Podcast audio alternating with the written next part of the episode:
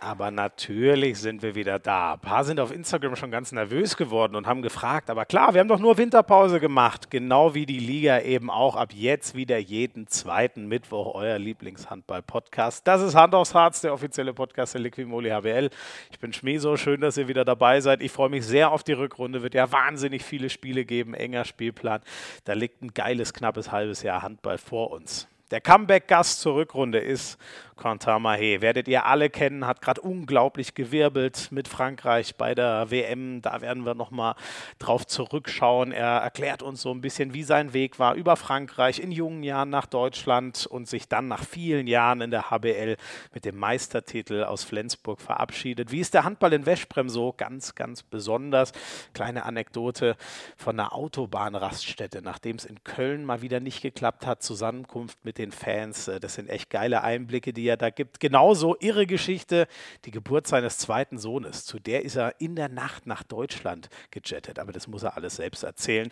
Und eins muss ich noch anreißen.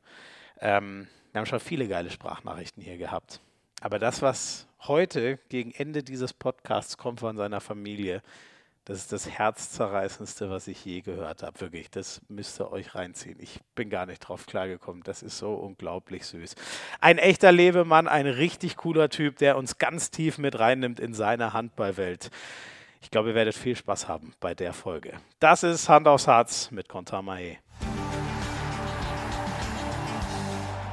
Jetzt muss ich aufpassen. Oh, er hat schon das Handy draußen. Muss ich jetzt einmal winken? es ist auf jeden Fall, jetzt muss ich mich bemühen, Quentin Mahé. Ich habe es hoffentlich richtig hinbekommen. War ja, das okay? Fast, fa fast richtig. Hallo Schmiso. Äh, beim H müssen wir noch arbeiten. In Frankreich wird das ja nicht ausgesprochen. Ach so, Mahé dann quasi. Ja. Scheiße, jetzt habe ich mich so sehr auf den Vornamen konzentriert, weil ich war mir nicht sicher, ob du ganz gerne Kenny genannt wirst, aber du hast mir eben schon erzählt, ist dir eigentlich gar nicht so recht, der Spitzname, oder wie ist das? Ja, ist bei Spitznamen ebenso. Ne? sucht man sich ja selber nicht aus. Ja. Das, der ist mir damals gegeben worden. Äh, ich war bei irgendeiner Meisterschaft mit der Junioren-Nationalmannschaft, meine ich. Und dann kam ich direkt ähm, nach Gummersbach. Das war mein erstes Jahr dort im Jahr 2011. Und dann saß ich in der Kabine und die Jungs so, ey, wie heißt du eigentlich so? so ich kam aus Dormagen. Und so, konnte, konnte, wie? Kenny. Und Bana, Bana Putic, der Halblinke damals, der Ungar, äh, gab mir diesen Namen. okay. Ja, gut, das geht auch nicht zusammen, oder? So, die Ungarn haben wahrscheinlich eher eine harte Sprache und dann dieses melodische, weiche Französisch funktioniert. Ja, richtig, nicht, ne? genau. Ja. ja, ja, genau, genau, genau. Sag mal, du, du bist ja gerade in Veszprem, also nehme ich an. Ich habe zumindest nichts anderes gehört. Ja. Ja. Ähm, ich habe eben äh, schönerweise deine Frau und dein äh, jüngstes Kind schon kurz sehen können. Ähm, sind alle gesund? Geht es allen gut? Allen geht's super. Wir haben es also kurz nach der WM ähm, geschafft, nach Hause zu kommen, alle. Ähm, relativ äh, spontane Aktion. Ähm, wir sind dann alle zusammen im Auto runtergefahren und das, das Auto vom Club äh, ist damals mit meiner Familie äh, Mitte Oktober nach Deutschland gefahren. Mhm. Sagen wir mal so, die sind zu dritt, äh, damals zweieinhalb. So, meine Frau war damals schwanger. ja. Sind die nach Deutschland gefahren und wir sind dann jetzt alle zu viert jetzt wieder runtergefahren. Richtig. Also sie ist zur Geburt nach Deutschland gefahren, deine Frau? Ganz genau. Ah, okay. Weil? Wollte sie einfach das Kind in Deutschland kriegen oder, oder wegen äh, ja, Familie dort? Oder? Ich glaube, das, das wäre auch super in Budapest ähm, äh, gewesen. Es hätte auch dort wahrscheinlich sehr gut geklappt. Es gibt ja. auch hier in Ungarn Deutsch-Erste und so weiter. Mhm. Aber das Gefühl war, war deutlich besser irgendwie. Ähm, wir haben uns dafür relativ früh entschieden, oder sie hat sich ja. entschieden, nach Deutschland zu fahren. Und ja. das, mein, ja, mein, Sohn ist am 6. Dezember geboren und Mitte Oktober sind die schon rübergefahren. Ja. Und, und er wächst gut, oder? Er sagt, er sah wie so ein richtiger Wonneproppen, sagen wir ja aus. Ja, ja, ist, äh, ist total süß. Der uns, lacht uns jeden Tag an. Das macht unglaublich viel Spaß. Das ist Wahnsinn. Sehr cool. Und sonst, äh, ich meine, ich weiß gar nicht, wie es in, in Ungarn ist, aber ihr scheint ja, ich kriege das nur über den Fußball mit, dass ihr ja scheinbar so ein paar andere Restriktionen haben, weil jetzt zum Beispiel Leipzig sein Champions League-Spiel im Fußball in, in der Pushkash Arena spielt. Ähm, wie ist es sonst so? Ist das Leben auch runtergefahren oder was kannst du überhaupt so machen, außer, außer zum Training und zum Spiel zu gehen? Ja, zu Beginn der, der Pandemie, als es bei allen losging, äh, hatte ich das Gefühl, dass Ungarn immer so einen Schritt äh, äh, hinterher äh, war mit den Restriktionen. Also so vom, vom Gefühl her immer zwei Wochen. Also wenn es in Deutschland keine Restaurant äh, mehr gab, das offen war, war es hier zwei Wochen noch der Fall und dann nicht mehr. Mhm. Und mittlerweile ist das Leben mm, ja mehr oder weniger normal hier. Äh, die Restaurants sind nicht auf, aber alle Läden haben auf und ähm, Sport findet normal statt. Mhm. Ähm, ohne Zuschauer auch, aber ähm, klar, Restriktionen gibt es, ne? Ähm, Schwimmbäder zum Beispiel und Zoos oder sowas. Also das weiß ich jetzt wegen meiner Tochter. Mhm, ja. äh, das hat jetzt zu leider. Ähm, aber es, es, es, es ähnelt sehr, äh, würde ich sagen, Europas äh, Restriktionen. Ja, ja, ja, Und bist du froh, dass deine Kinder äh, noch nicht im Schulalter, sondern noch ganz jung sind? Sonst müsste jetzt, äh, müsstest du jetzt als Lehrer auftreten. Ja, nö, ich glaube, das ist so eine Herausforderung, die wir uns stellen würden. Ja. Ähm, die, die muss, die jeder Elternteil sich stellen muss mittlerweile, ne? Ja. Ähm, muss man ja sagen. Ähm, wie, ich hatte eine super Zeit mit wieder meiner Tochter, als, als das losging mit dem Lockdown und mhm. ich war hammer viel mit ihr morgens unterwegs, äh, spazieren, Zoo war noch auf, da der Spielplatz ist, äh, ist äh, super für die Kids und äh, ihr Französisch ist in zwei, drei Wochen richtig gut geworden. Mhm. Wir haben sehr, sehr viel Zeit zusammen verbracht. Mhm. Und äh, ich muss sagen, das hat schon Spaß gemacht. Ja. Ach so, und ähm, deine Frau redet mit ihr auf Deutsch und du auf Französisch? Absolut. Ja. Oh, okay. Das ist aber cool, oder? Für ein Kind so direkt komplett zweisprachig aufzuwachsen, hat sie einen echten Vorteil nachher. Ja, ich hoffe, das ist der Sinn daran und äh, das ist das Natürlichste, ähm, ja. auch für uns. Ähm, ich, ich hätte natürlich auch mit Deutsch mit ihr reden können. Ich bin der deutschen Sprache mächtig, aber. das merken äh, wir gerade. Äh, ja, also ich wollte eh schon immer meine Kinder auf Französisch erziehen und das Lustige ist, sie versteht wirklich alles, mhm. ähm, antwortet aber grundsätzlich auf Deutsch alles. Ah, okay, okay. Und es ergibt dann lustige Gespräche. Also das, ja. Aber äh, da ist der Einfluss von der Mama zu stark oder, oder wieso? Ich würde sagen, ja, sie, sie hat ja sehr viel mehr Zeit an, im Allgemeinen mit der Mom ver verbracht mhm. und mit ihrer Mom und äh, nicht zuletzt ja auch zuletzt ja auch noch viel viel mehr also von wie ich sagte eben von Mitte Oktober bis ja. bis vor kurzem war sie in Deutschland in ihrer Familie und meine meine Frau oder werdende Frau, meine Fiancée, mhm. muss man sagen, die. Ah, ihr seid verlobt, hat, aber noch nicht verheiratet? Ganz genau. Ja, ja. alles klar. Mhm. Die hat sehr viele Geschwister und dort ist immer die Hölle los, beziehungsweise richtig viel Action und dann hat sie richtig viel Input auf Deutsch. Mhm, mhm. Okay, siehst du immerhin Fiancé, so ein paar Worte aus dem Französischunterricht und ich war auch selber viel in Frankreich, sind noch hängen geblieben. Ein paar Sachen. Wo warst du denn überall? Ähm, ich war immer im Sommer früher äh, zwei Wochen in Nizza. Da haben wir so gute Freunde und da haben wir so ein, nicht von der Schule aus, sondern meine Eltern haben das so organisiert, dass alle, ich habe viele Geschwister und die haben eine Familie mit vier Kindern und wir sind immer, haben uns untereinander besucht. Wir nach Nizza cool. und die nach München gekommen immer. Schön. Ah. Deswegen habe ich so eine, so eine Bindung an Frankreich so ein bisschen und die ah. Sprache ist auch noch ein bisschen hängen geblieben. Okay. Ähm, sag mal, wie, wie, wie ist es denn mit, mit, mit dem Handball gerade in, äh, in Ungarn? Ähm, ich äh, ich sehe natürlich leider nichts aus der ungarischen Liga, aber da macht ihr, glaube ich, eh immer alles Platz, soweit ich weiß. Das Spannendere ist ja wahrscheinlich, was ihr in der Champions League macht, ne? Ja, also es ist ja so, äh, Aufgabe Nummer eins ist es nichtsdestotrotz hier in Ungarn die Liga zu gewinnen. Mhm. Ähm, es wird nichts weniger für uns verlangt, als ähm, Szeged zu gewinnen. Das ist ähm, Priorität Nummer eins. Ähm, das hat uns unser jetziger Trainer David Davis ja auch, auch vermehrt gesagt. Das wurde ihm direkt mitgeteilt, als der hingekommen ist. Win against Szeged. ja. Und äh, das ist so das Machtwort jedes Mal.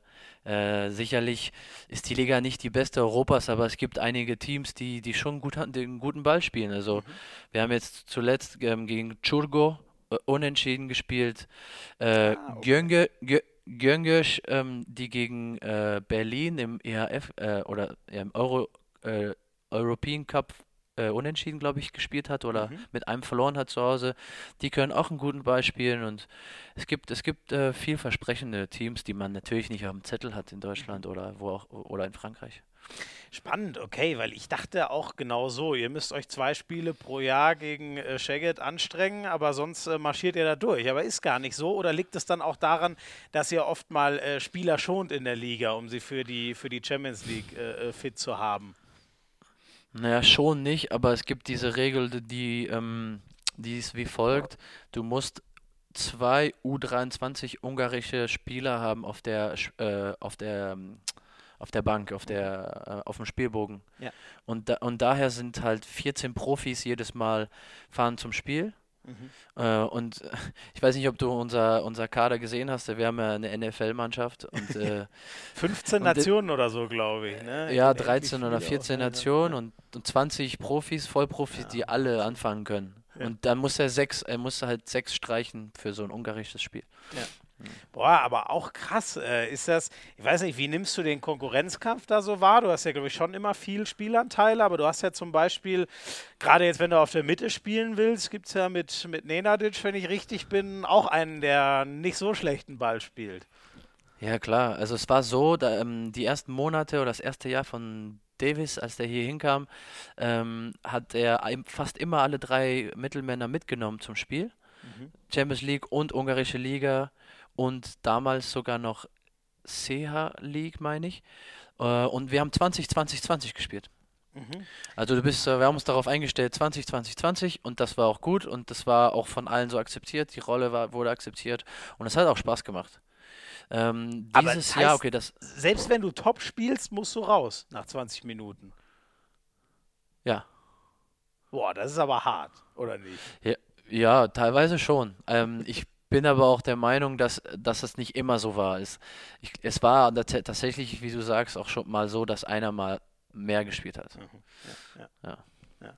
Und ähm, wie ist so, äh, ich weiß nicht, wie ist bei dir so das, so das Gefühl? Ähm, findest du, fühlst du dich da, da wohl im ungarischen Handball und so viel Fokus oder die harten Proben in der, in der Champions League? Oder wie ist das im Vergleich zum, zum HBL-Handball damals? Den hast du ja auch ganz lange gespielt.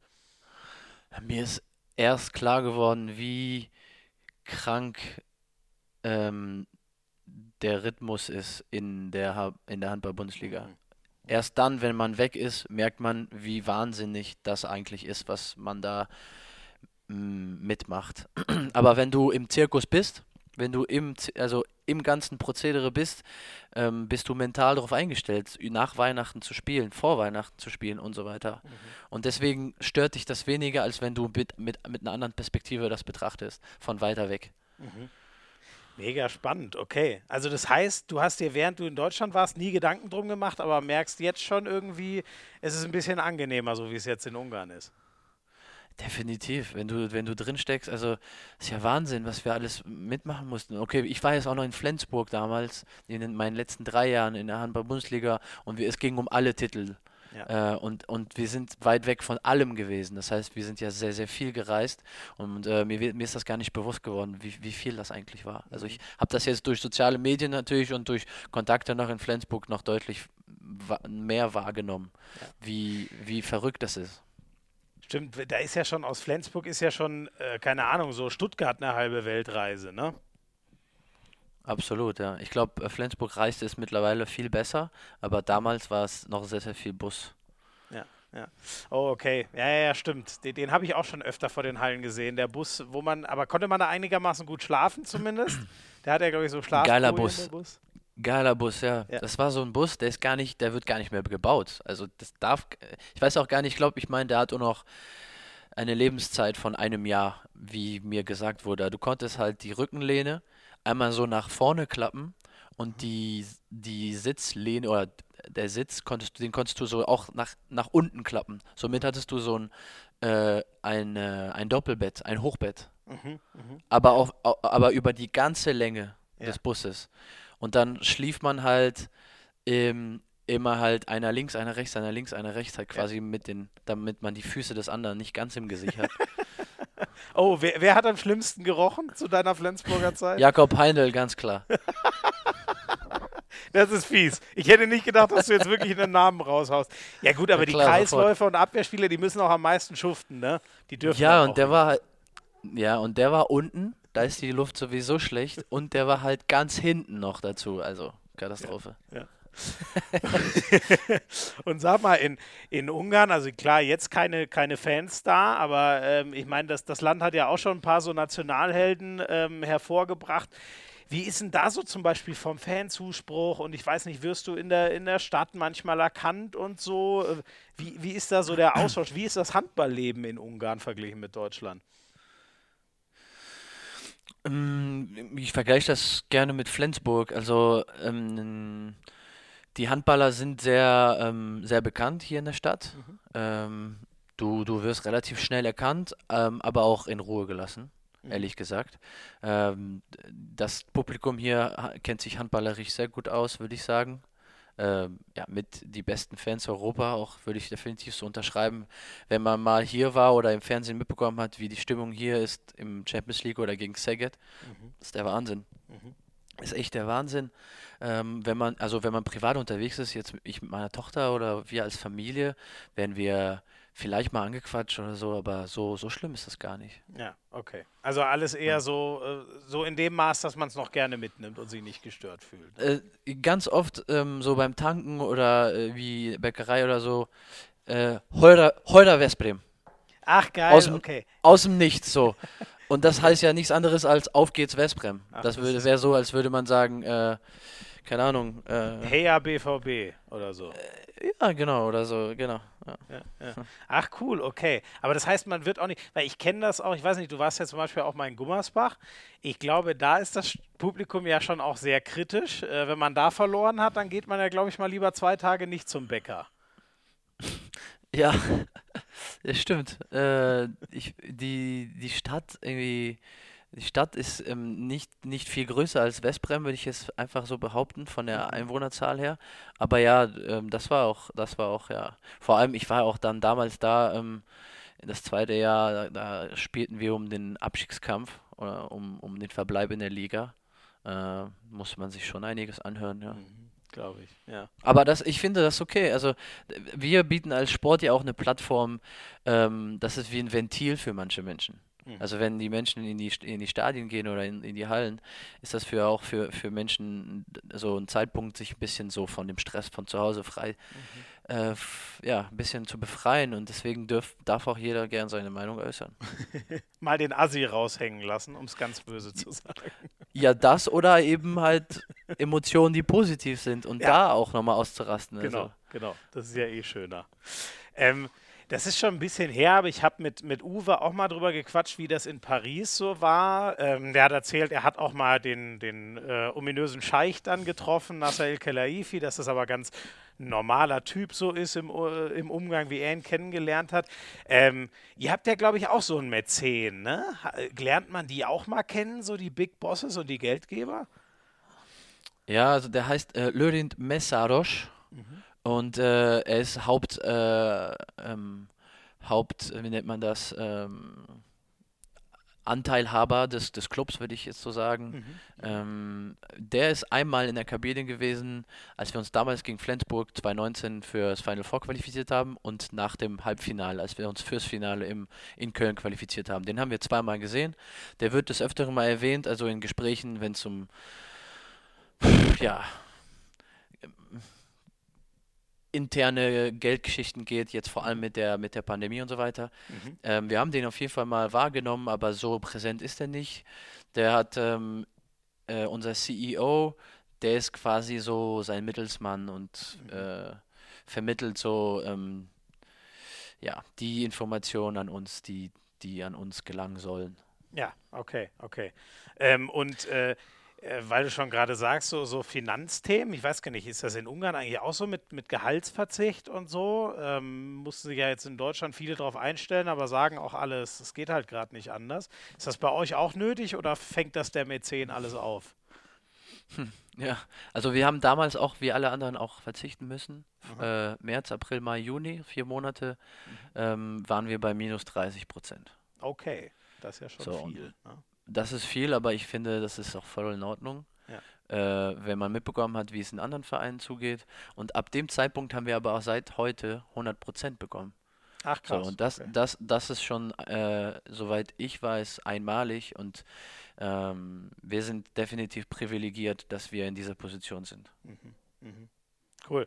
Da habe ich heute erst äh, in meinem anderen Podcast lange drüber mich aufgeregt, dass ich das Gefühl habe, bei den, bei den Fußballern kommt das nicht mehr so ganz durch. Die nehmen schon wieder alles für sehr selbstverständlich. Aber du nimmst das so wahr mit deinen Mannschaftskollegen. Ähm, ihr seid schon jeden Tag sehr dankbar. Also dankbar, dass wir Geld bekommen sowieso. Ähm, ich meine, wir üben uns, also das ist ja unsere Leidenschaft zuallererst, ja. Wir, wir bekommen Geld für das, was wir am liebsten tun. Das ist doch, ich glaube, ähm, dass wir privilegiert sind, überhaupt jetzt äh, Champions League spielen zu dürfen, ein Final Four spielen zu dürfen, auch wenn meiner Meinung nach dieser nicht der beste war. Also offensichtlich ohne Zuschauer ist ein Final Four nichts. Mhm. Äh, dann eine WM noch gespielt haben. Also wir haben das Glück, noch weiterhin Titel zu gewinnen. Und jetzt, sobald wir zurückkommen, auch weiterhin irgendwie auch ähm, Handball auf höchstem Niveau zu spielen. Dadurch bieten wir auch eine Plattform im Fernsehen für die, für die Leute zu Hause, dass die auch ähm, ähm, dass sie auch äh, was zu schauen, also zu gucken haben, Sport, sich Sport anschauen können. Das ist ja echt das wichtig, darf, ne? Weil man hat ja so darf wenig zu tun zu Hause, ne? Also ich bin auch ja. saufroh, wenn ich Handball und Fußball gucken kann. Ja, ja ist echt genau. so. Ja. ja. und sag mal, in, in, in, in Köln, ähm, ich weiß nicht, Weschbrem hat es irgendwie nicht mit Köln, ne? Ich hätte, jetzt, ich hätte jetzt auch nicht auf den THW gesetzt, dass die das wieder packen, aber.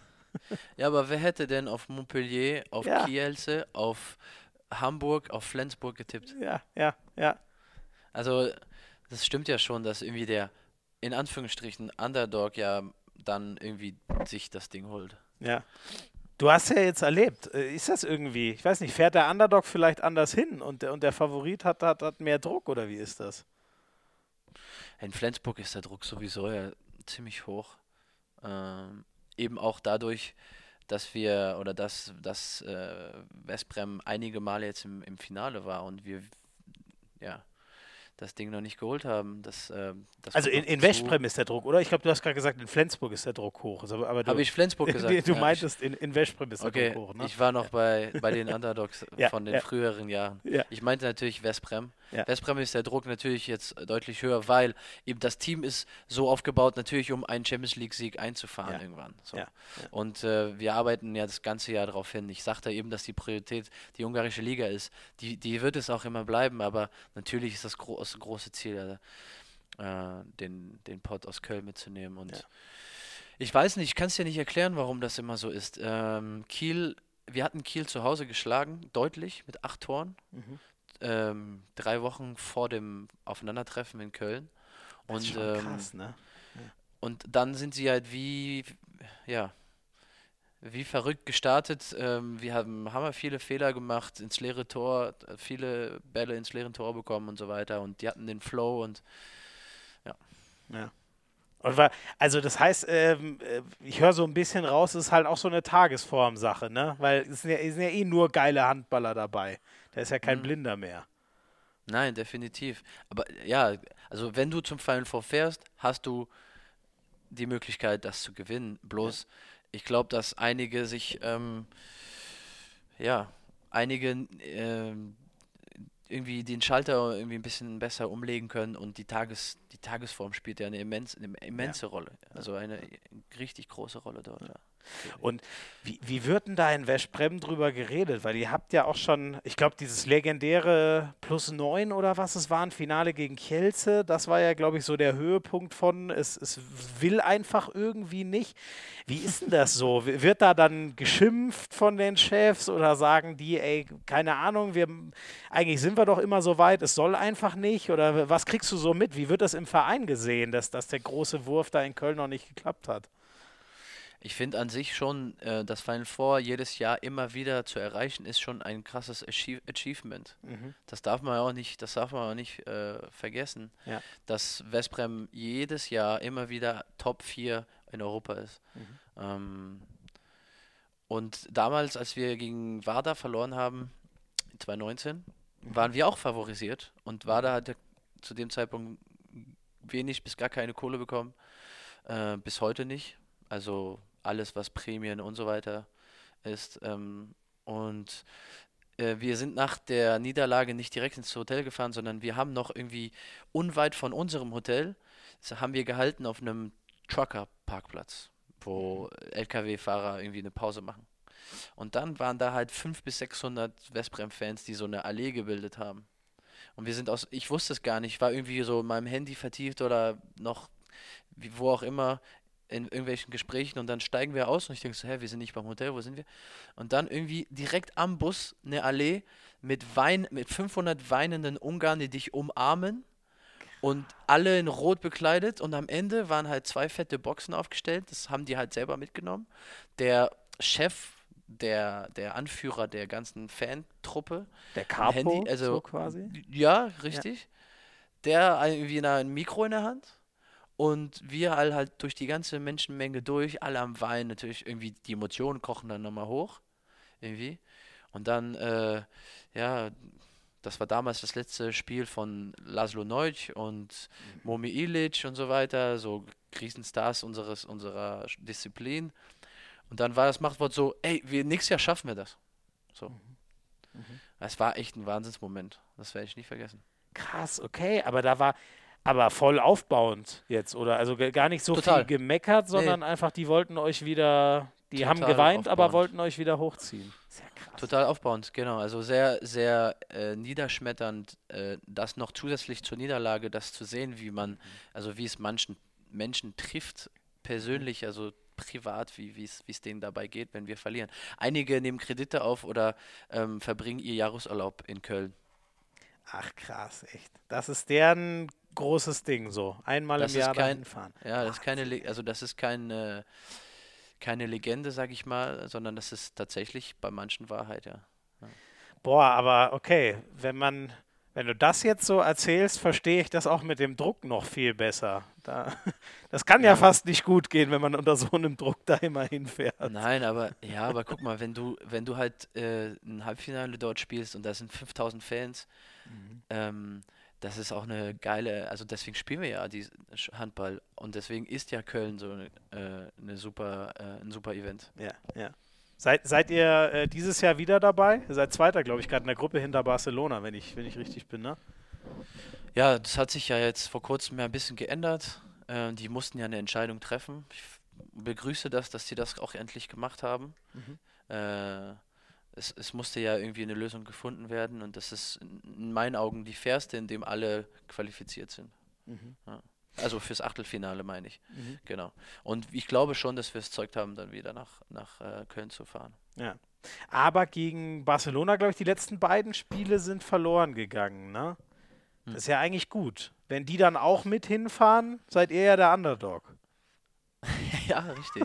ja, Barcelona ist sowieso ja immer Favorit. Ja. So, und dann äh, haben wir nur noch zwei anderen, die dann mit Underdog sind und dann müssen wir gucken, wer das ist. Ja, ja.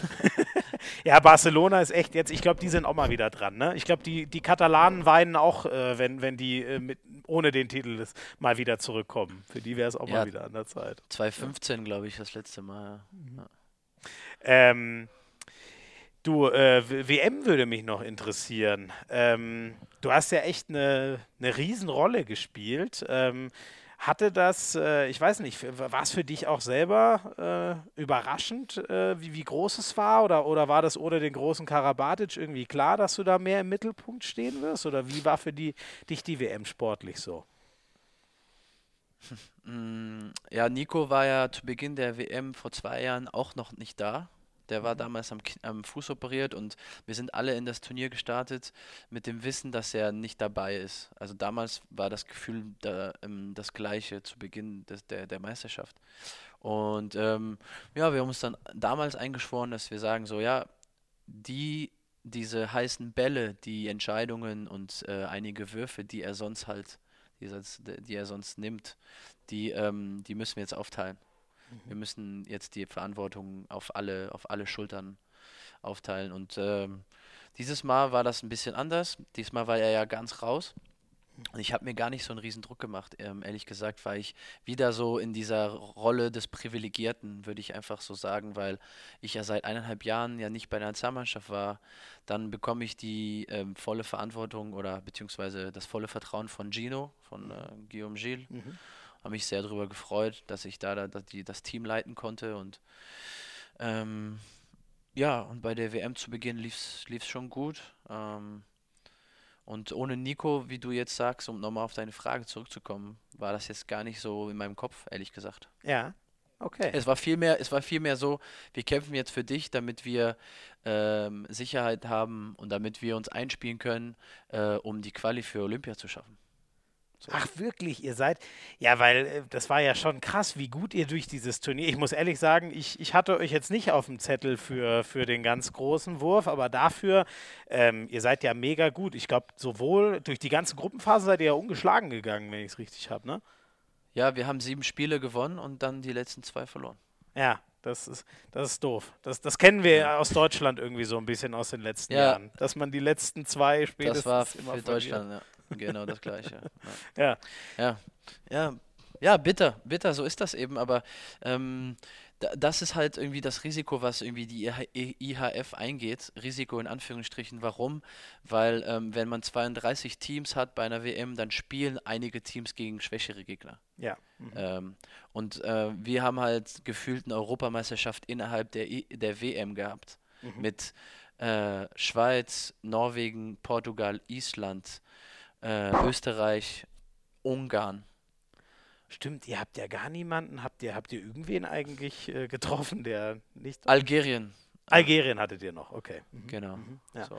Aber ist ja auch meistens auch so, ne? Also so die Kataris sind da mal reingecrashed, aber eigentlich machen es ja auch immer die Top-Europäer unter sich aus am Ende dann, ne? Ja, si sicherlich. Äh, was ich, da, was ich erwähne, ähm, ist nur die Tatsache, dass einige Mannschaften gegen Uruguay mal halt ähm, alle mal den, einen freien Tag geben konnten. Ach so, ja. Mhm. ja. So, oder halt gegen äh, Kongo oder ja. gegen ne, äh, ja. Cap, Cap Verden oder was auch immer. Ja, ich fand das, ähm, ich war mega beeindruckt. Ich habe mir direkt euer erstes Spiel gegen Norwegen angeguckt. Das fand ich echt krass, weil ich, ich da hatte so das Gefühl, okay, Norwegen mit Sargosen, Champions League-Titel so im Rücken, die, die sind jetzt mal an der, ist jetzt mal an der Zeit. So, die Zeit der Rückschläge, die haben jetzt genug so gelernt, jetzt wäre es mal an der Zeit, das zu gewinnen. Ich hätte nicht gedacht, dass ihr die so planiert direkt im ersten Spiel. Das fand ich echt krass. Ja, hat Spaß gemacht, das Spiel. das sagt er jetzt so ganz locker. Das ist echt geil. Und äh, sag mal, der, der neue Trainer, für den ist ja auch ähm, eine große Aufgabe. Also war ja auch die Jahre Co-Trainer dann von, von Dinar, aber, aber jetzt so selber in der Verantwortung. Der hatte ja auch großen Druck. Wie hast du ihn so erlebt, Giovanni? Äh, Gino hat ja im Vorfeld ähm, einen Riesenjob geleistet und äh, ist sehr, sehr viel zu den Spielern äh, hat, hat sich sehr äh, angenähert, also uns angenähert, indem er uns viel angerufen hat, viele Videokonferenzen veranstaltet hat. Ähm, für, sei es für die Abwehr, für den Angriff, für die zweite Welle und so weiter. Mhm. Es war halt strukturierter, deutlich, deutlich mehr strukturierter, als, als wir zuvor kannten. Mhm. Und ähm, wir sind halt auch äh, besser vorbereitet äh, in die WM reingegangen, mit mehr, mit mehr ähm, äh, Einigkeiten und äh, wo jeder mehr oder mehr wusste, was zu tun ist, also seine Rolle auch kannte. Das war früher ein bisschen zerfahren. Mhm, mhm. Aber auch vom, jetzt nur vom Trainer her oder auch vom Team her? Ich habe das in den deutschen Medien nur so ein bisschen gelesen, dass da auch so ein, so die, die, die Altmeister, zu denen du ja jetzt fast auch schon gehörst, so gegen die jungen Wilden, dass da auch in der Mannschaft nicht immer so Einigkeit war. Habt ihr da auch eine Zeit gebraucht, um euch zurechtzufinden?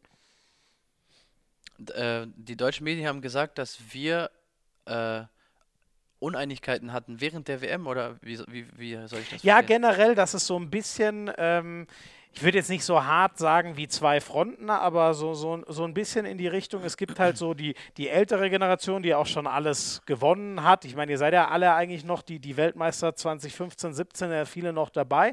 Und dann gibt es halt so die, die ganz Jungen, die vielleicht jetzt rankommen. Aber kommt, kommt bei dir gar nicht so an?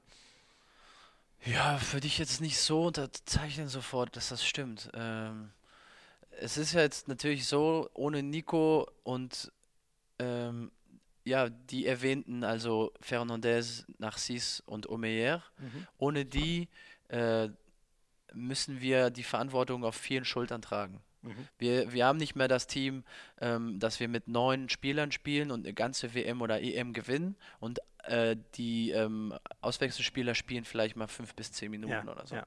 Und das gibt es nicht mehr bei uns. So, und das, die Idee gefällt mir aber. Also, wir haben nicht mehr diese zwei, drei, vier Superstars, die die Mannschaft leiten, sondern wir müssen das irgendwie finden, irgendeine Lös Lösung finden, so, um das zu verteilen. Und da sind wir gerade noch dabei, irgendwie rauszufinden, wie das geht. Aber dann, wenn du sagst, es war eigentlich nur das Warmspielen für Olympia Quali und dann ja vielleicht auch wieder da eine Medaille, dafür ist Platz 4 doch eigentlich ganz geil. Ja, definitiv. Also es ist ein bisschen schade, weil es reflektiert nicht unbedingt unser Gefühl bei der WM. Mhm. Also ich, ich glaube, wir haben deutlich bessere Sachen gezeigt als ein vierter Platz. Aber zum, also zum Ende hin habe ich nicht mehr meine Leistung gebracht wie zu, wie zu Beginn. Einige waren auch einfach platt. Gegen Ungarn haben wir sehr viel Kraft gelassen. Mhm. Zwei Verletzte gehabt. Äh, drei, wenn man so will, mit äh, unserem äh, Torwart aus Aix-en-Provence, mit Wesley, mhm. wenn man den dazu zählt. Äh, und deswegen war es am Ende raus dann ja, einfach nicht mehr machbar. Aber ähm, ja, die sieben, die sieben Partien, die wir gewinnen, also das, da, darauf bauen wir jetzt auf. So. Ja. Ja, ja. Und gegen, gegen die Schweden war das dann, äh, ich meine, die haben natürlich, glaube ich, auch, äh, wenn ich es richtig erinnere, es waren jetzt schon wieder so viele Spiele, aber ich, die haben, glaube ich, auch brutal euch im Tempospiel wehgetan, ne? Br brutal, was die Schweden da auf die äh, Platte gebracht haben. Brutal. Also wenn du zehn Jungs hast, die noch nie eine Meisterschaft bestritten haben äh, und da, die, dass die trotzdem den, den, den Druck standhalten einer, äh, eines Halbfinals, das finde ich sehr beeindruckend. Mhm. Also die sind, die sind sich sehr treu gewesen, jemand das hervorragend geleitet. Äh, Hampi hat eine super WM gespielt, war sehr, sehr ähm, effektiv auf seiner Position, aber auch von überall. Ja. Ähm, hat er auch total viele Tore geworfen, ne? Ja. Ja, aber nicht nur das, also der hat äh, dieser Troublemaker in, innerhalb der Mannschaft, also innerhalb der der, der 6-Meter-Linie ähm, als zweiter Kreisläufer äh, und irgendwie äh, der Halblinke aus Lemgo, der mich sehr überrascht hat. Der mich sehr, sehr überrascht hat, ähm, der ein super WM spielt, meiner Meinung nach. Mhm. Und äh, ja, so, ähm, ich glaube, die hatten nichts zu verlieren und sind sich treu geblieben. Also Hut ab, das war echt äh, auch so als Gegner auch krass zu sehen. Ja, ja. ja.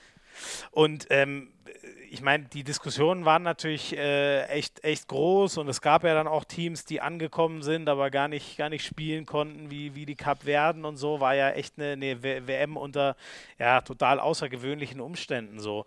Wie, wie, war das für dich, so das Gefühl, äh, weißt du ja sicher auch, die, die, die, Kieler, warum die abgesagt haben, um so bei ihren Familien zu bleiben? Du hast eben selber erzählt, hättest du ja auch einen guten Grund eigentlich gehabt mit einem neugeborenen Kind und so. War das für dich eigentlich jemals ein Thema oder war für dich immer klar, da bin ich dabei? Ja, meinen Sohn habe ich tatsächlich äh, vier Tage gesehen. Also ich bin bei der Geburt nicht dabei gewesen, bin ein paar Stunden zu spät gekommen.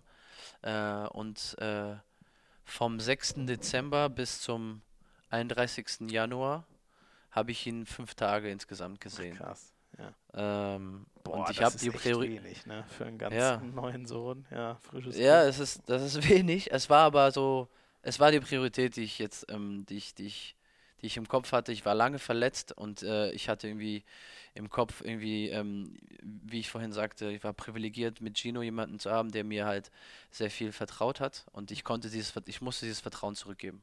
Mhm. Ich konnte mir nicht erlauben, sagen wir mal, das wird jetzt meine Frau nicht gerne hören, aber äh, ich würde mir dieses, also ich konnte mir das nicht erlauben, ähm, zu sagen, ich bleibe zu Hause. Ja, okay. Ich kann es komplett verstehen, wenn äh, Peke und wenn äh, ähm, Winzig. Wenn äh, Winzig, also ne? Patu sagen, wir wollen das nicht, wir wollen bei der Familie bleiben und so weiter. Komplett, kann ich ja. komplett nachvollziehen. Ja. Wäre auch für mich ein Grund gewesen, ein guter ja. Grund gewesen zu bleiben. Aber ähm, es ist auch so, dass in der Nationalmannschaft in Frankreich noch nie, noch nie jemand irgendwie freiwillig ausgesetzt hat. Mhm. Mhm. Der Einzige, der das mal gemacht hat, war 2009, war das ähm, Bertrand Gilles, der eine Pause brauchte. Ah, okay. Ach, das weiß ich, das, da erinnere ich mich gar nicht mehr. Okay. Aber ja, der hat dann einmal seinen Bruder alleine gelassen, sozusagen, nachdem sie ja sonst genau. immer zusammen on Tour waren. ja, und Zorando, das war halt der Durchbruch von Zorando ähm, mhm. da im Kreis. Ah, okay. Ja, siehst du, kann immer auch was draus entstehen, ne? Ja, Aber, genau. ja, und, und wie, wie war das dann mit deiner Frau? Hat die, hat die, als du ihr das gesagt hast, hat sie gesagt, spinnst du eigentlich? Oder hat sie gesagt, Nein, passt sie schon? Weiß ja, sie weiß ja, wie ich denke. Also, sie, sie wusste das eigentlich von vornherein. Sie hat es ja beobachtet, ähm, welche Mühe ich mir gemacht habe, um zurückzukommen und was ich, was ich im Kopf hatte. Und ich glaube, dass sie das von vornherein wusste, mhm. dass, dass ich das mache. Natürlich, ich glaube, dass Familien sich in, also, äh, insgeheim schon wünschen, in dem Moment so nah beieinander zu sein, wie es geht. Mhm. Ähm, äh, es ging mir aber bei mir irgendwie darum, irgendwie wieder ähm, an die äh, Leistung her äh, heran äh, zu knüpfen, die ich vor zwei Jahren hatte oder eineinhalb. Mhm. Mhm. Ja. Und ähm, war, war, wie, wie war das? bist du einfach zu spät losgekommen oder kam das Kind so schnell oder warum war das mit der Geburt, dass du ein paar Stunden zu spät warst?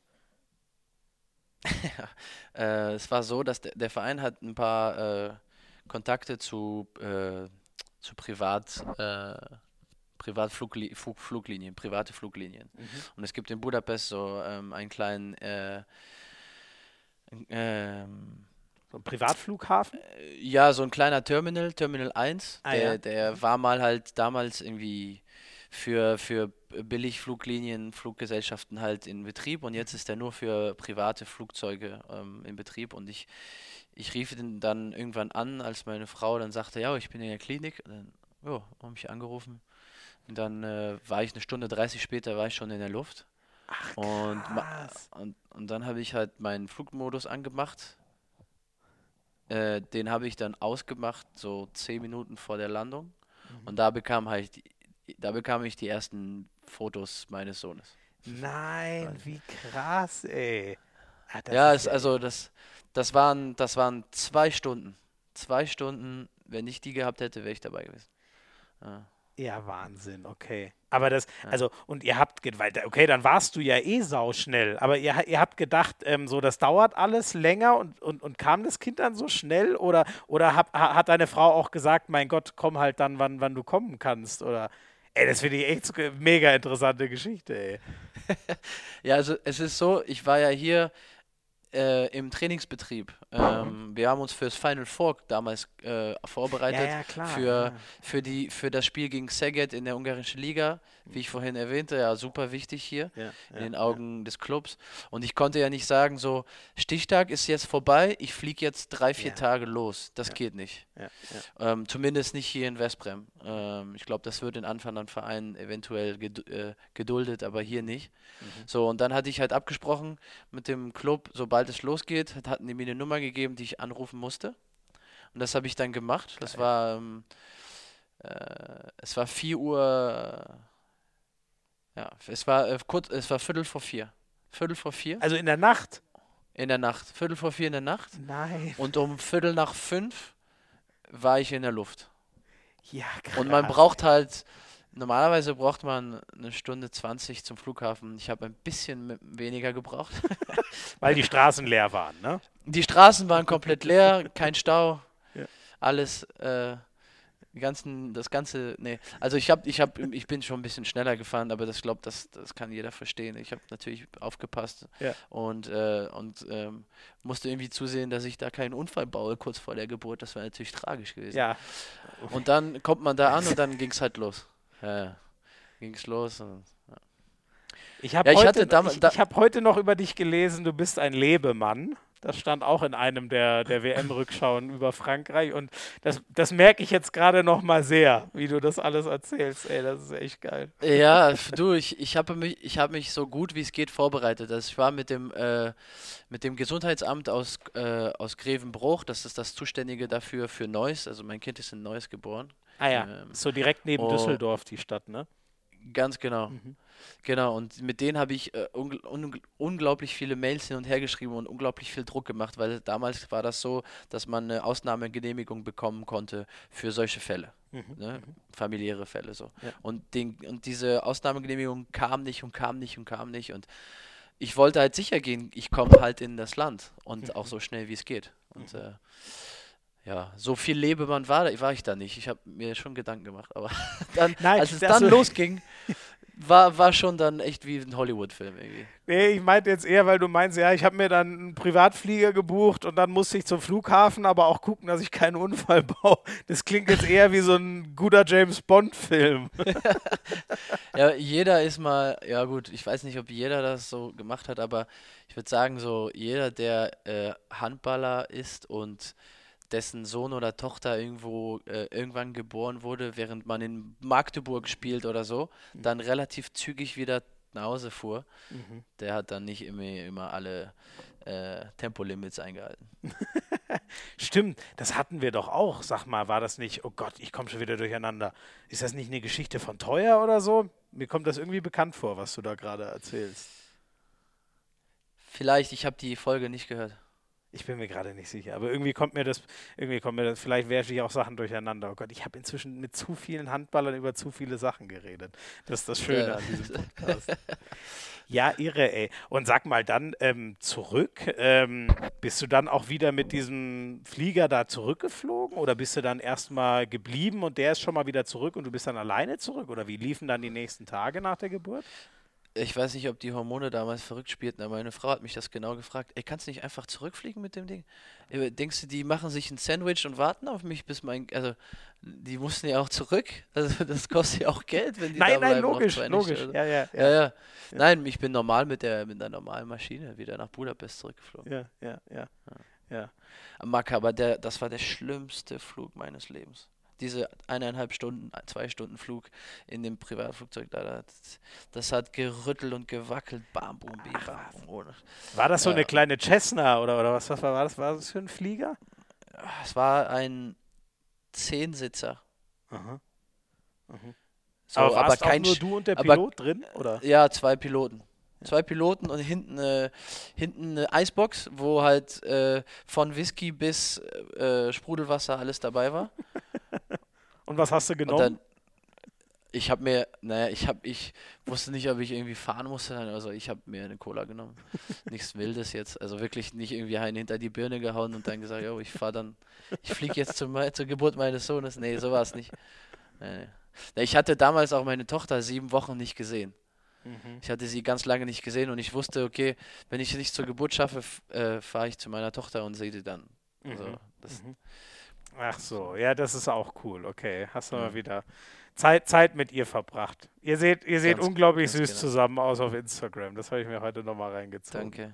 danke, danke. Ach krass, okay. Jetzt sind wir natürlich weit vom Handball weggekommen, aber das war ja echt, äh, siehst du, das ist so eine Geschichte, das liebe ich. Die kriegt man nur hier in diesem Podcast, habe ich das Gefühl. Oder weiß ja. das schon irgendwer? Hast du das mal irgendeinem Medium erzählt? Äh, nein, ihr seid die Ersten. Ich habe das äh, äh, Freunden und Kumpels erzählt. Ich glaube, Yogi habe ich das erzählt. Wir waren irgendwie mit seiner Firma da, hat er mir was geschickt ähm, äh, zu trinken, was er macht, äh, die, die Sachen, die er da am Laufen hat. Und also so Yogi halt Bitter, ne? Yogi ja, Bitter. genau, ja. ja, ja. Nicht Yogi Löw, nee. Würde ich dir auch zutrauen. Achso, ja. Quentin hm. kennt sie alle, die Yogis ja, in Deutschland. Genau, ja. ja. der Yogi hat mir kurz seinen Privatflieger geschickt. Dann bin ich mit dem. Wie findest du das, dass der nach, äh, nach Hamburg jetzt zurückgeht, in, eu in, eure alte Heimat sozusagen? Ja, guter Move. Guter Move. Ja. Ich habe äh, hab das schon vorher gehört gehabt. Natürlich. Also ich, äh, wenn man, die Handballwelt ist klein, äh, mhm. sagen wir es so. Äh, und man hat es irgendwie schon mal schon mal gehört, dass das irgendwie in Erwägung gezogen wurde. Und äh, auch mit ihm darüber gequatscht, so wie es wäre, wenn. Und ich glaube, seine, seine Jungs wohnen da ja, seine drei, drei Kinder und so ja. weiter. Und es macht Sinn. Und er hat auch coole Projekte und so vor. Und ich, ich freue mich für ihn, dass das klappt. Ja. Ja, und ich glaube, so in, in Corona, ich habe äh, sein, sein Spiel ge gestern kommentiert. Ich habe es da auch schon durchgehört, weil so in, in den Zeiten, wo du nicht weißt, kann ich fliegen oder kann ich nicht nach Barcelona zu gehen, ist natürlich auch echt hart, ne? Du weißt ja nie, kann ja wieder Lockdown kommen, dann kannst du nicht zurückfliegen und so. Das ist schon echt schwierig. Ne? Ja, ja, ja. Ja, äh, und, und Schwalbe ist ja auch wieder da als Sportdirektor, ja. wenn ich richtig bin. Fehlt ja eigentlich nur noch ein überragender Mittelmann, wenn die nächstes Jahr wieder Bundesliga spielen. Ja, ich habe mit dem gequatscht darüber. Der hat auch gesagt, äh, komm nach Hamburg. Aber ich habe gesagt, das ist, viel zu, das ist zu früh, ich muss noch Champions League spielen. Wirklich? Aber kein Witz, hat der echt geredet? Ja, ja, sicher. Ja, ich habe ähm, hab zum dem damaligen Zeitpunkt, ist ja egal wann das war, aber ähm, hatte ich äh, äh, meine Option gecheckt äh, für die nächste Saison. Und dann äh, irgendwann war ich mit Schwalbe am Telefon. Aber das, das, ähm, das war dann ganz lustig, weil er, ja, weil er sagte, dass schon, dass Hamburg ja irgendwie sein, sein Baby ist. So, das kann ich auch verstehen. Ich glaube, der fühlt sich da ähm, sehr wohl und, und das Projekt sieht irgendwie vielversprechend aus, was die da auf die Beine stellen. Ich hoffe, dass die das auch wieder schaffen, das nach, nach ganz oben. Vor allem ein bisschen nachhaltiger so als beim letzten Mal. Ne? Da hing halt alles an einem Mann. War natürlich geile Zeiten. Du hast ja hautnah, mit, hautnah miterlebt, werden wir nachher auch nochmal kurz drüber reden. Ne? Aber jetzt ist das ja alles so ein bisschen organischer gewachsen, wenn ich so. So hat es mir Schwalbe zumindest mal erklärt. Ja, so das kaufe ich auch ab. Ja. Diesmal. Ja. ja. Ja, krass. Und eigentlich, das sollte eigentlich erst später kommen, aber wenn wir jetzt schon bei dem Thema sind, musst du mal kurz sagen, dein Vertrag in Veszprem läuft ja aus, ne? Genau. Und was, was machst du ab Sommer? du, du, du magst es gerne direkt zu fragen, da war ich aber auch vor, vorbereitet. ähm, ich kann all, allzu viel kann ich nicht verraten. Ja. Äh, ich habe ähm, hab auf jeden Fall mich äh, mit dem Verein äh, geeinigt. Ähm, das ist aber noch nicht offiziell, deswegen kann ich dazu nicht so viel sagen. Okay. Um, und ich glaube auch zum Zeitpunkt der Veröffentlichung dieses Podcasts wird es auch noch nicht veröffentlicht sein. Ja. Ähm, es ist auf jeden Fall ähm, für mich eine Überraschung gewesen. Ein Stück weit, so viel kann ich dazu sagen, dass es dann doch noch so gekommen ist. Krass, okay. Das ist mein Spoiler jetzt. Muss ich dich in zwei Wochen wieder einladen? Dann lösen wir die ganze Geschichte. Nee, du, äh, du, du, ich weiß nicht, also es gibt ja mittlerweile ein paar Seiten und so, die, die äh, berichten dann darüber. Ja, ähm, ja. Wenn's, wenn's, wenn Verträge äh, wenn auslaufen, wo dann die Spieler hingehen und so weiter. Ja. Und äh,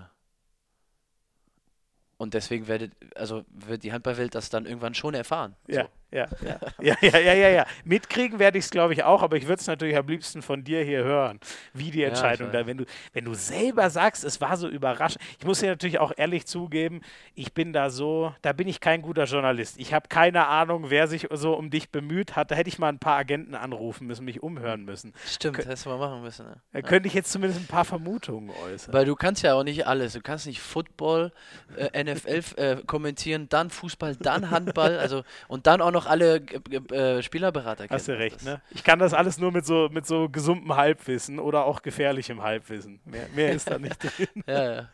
Nein, ich, ich würde es ja liebend gern sagen, es ist nur so, dass ich äh, ein bisschen Nein. erstmal die Klappe halten muss. Äh, logisch, logisch, das, du, ja. das verstehe ich komplett.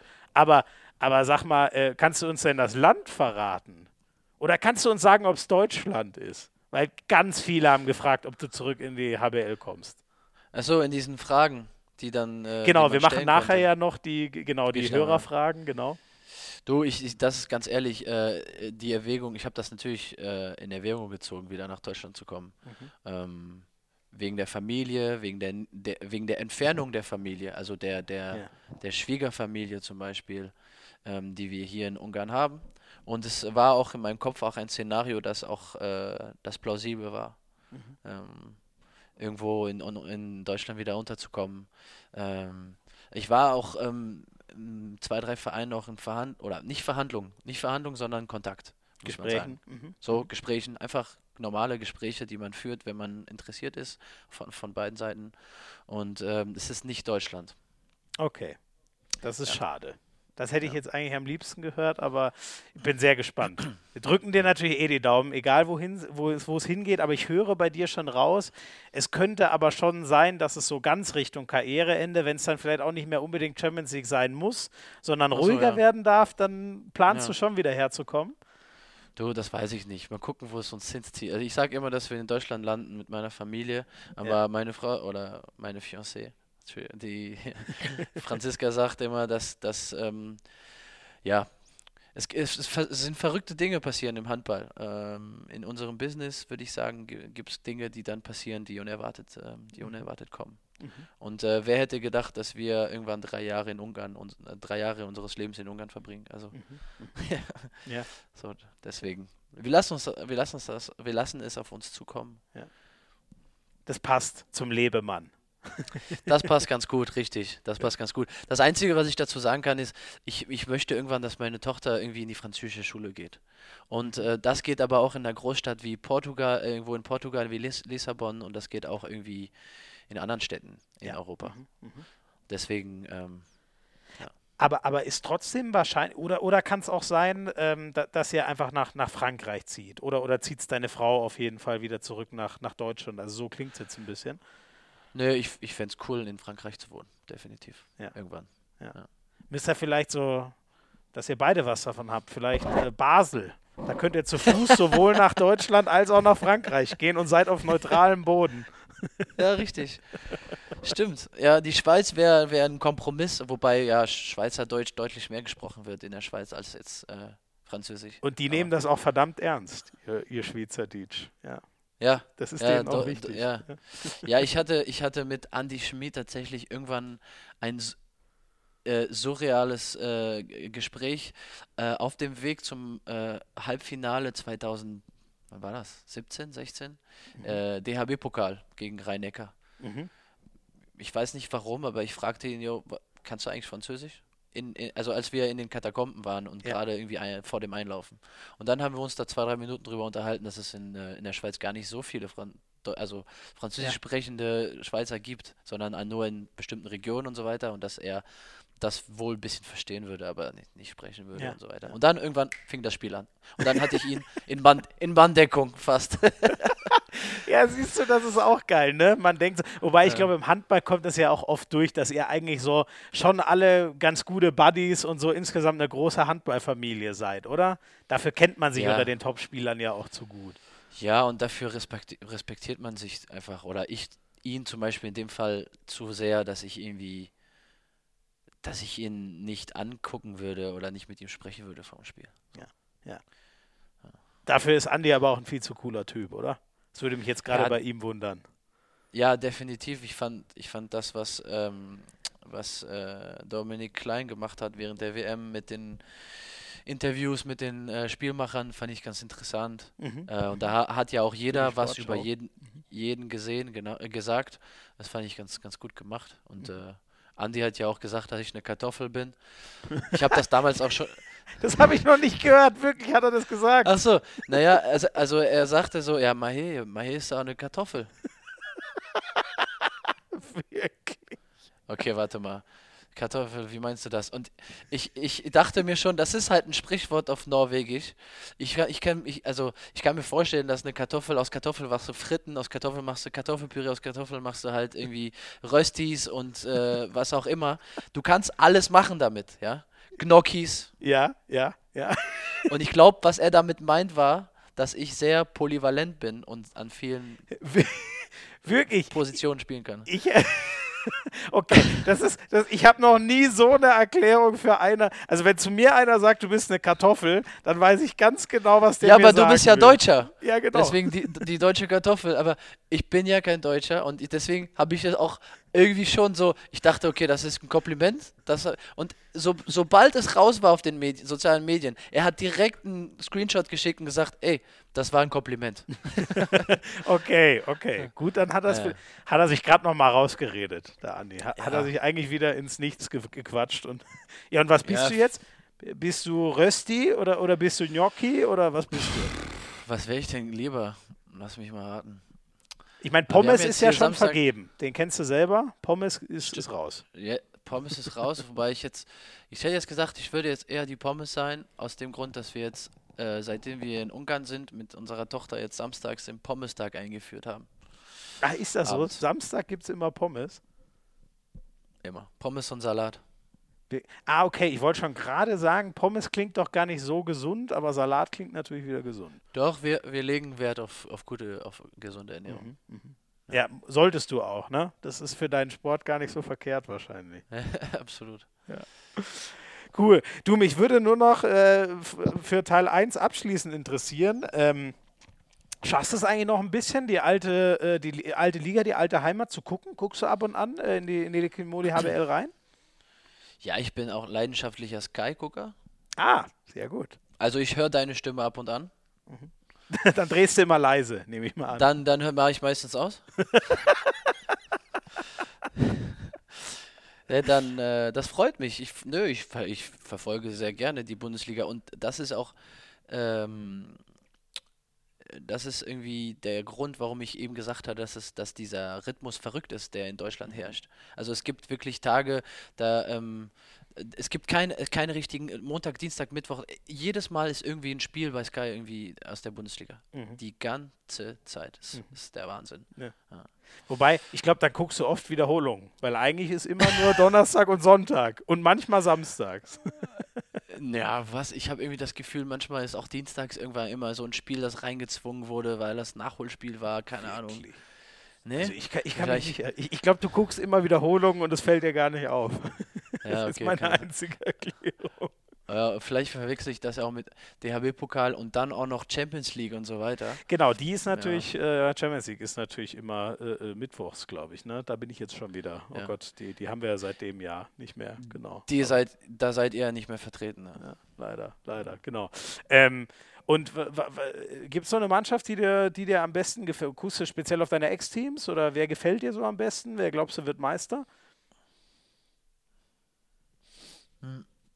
Ja, Flensburg gefällt mir ja nach wie vor. Ich mhm. habe ja da gespielt und schaue mir gerne an, was die, was die da machen. Mhm. Ähm, auch dass Jakob da ja zurückgekommen ist, fand ich cool und ja. so weiter. Das habe ich dann auch doppelt verfolgt. Steini, der da ist und, und äh, äh, ja, ähm, äh, wen verfolge ich denn noch? Ich fand, was Stuttgart gemacht hat zu Beginn, fand ich, fand ich cool, was die da auf die Beine gestellt Krass, haben. Ne? Ja. ja, das war gut. Ähm, ich wünsche mir von Melsungen, dass die, dass die ein bisschen äh, konstanter werden, mhm. wie zum Beispiel. Das, das würde ich, was würde ich mir für den auf jeden Fall wünschen.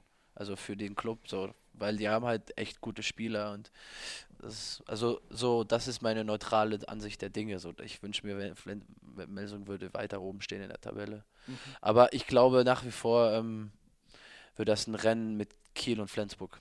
Mhm. Ja. Aber, aber Flensburg hat, äh, hat äh, gute Chancen dieses Jahr. Mhm. Kiel hat ja so viele Spiele Rückstand, ne? Die haben werden einen brutalen Terminkalender haben. Das ist, und der ist ja eh schon brutal, wie du uns erklärt hast, ne? Das wird ja, ja. noch brutaler jetzt. Ja, doppelbrutal. Ja. Ja. Und Melsung, das ist spannend. Die habe ich ja, äh, die habe ich ja gestern kommentiert und die waren auch wieder. Ich glaube, die wissen es selber nicht so ganz, warum sie es einfach nicht hinkriegen. Aber äh, Finn und Timo waren echt geknickt, ey, dass uh -uh. die gegen Stuttgart verloren haben.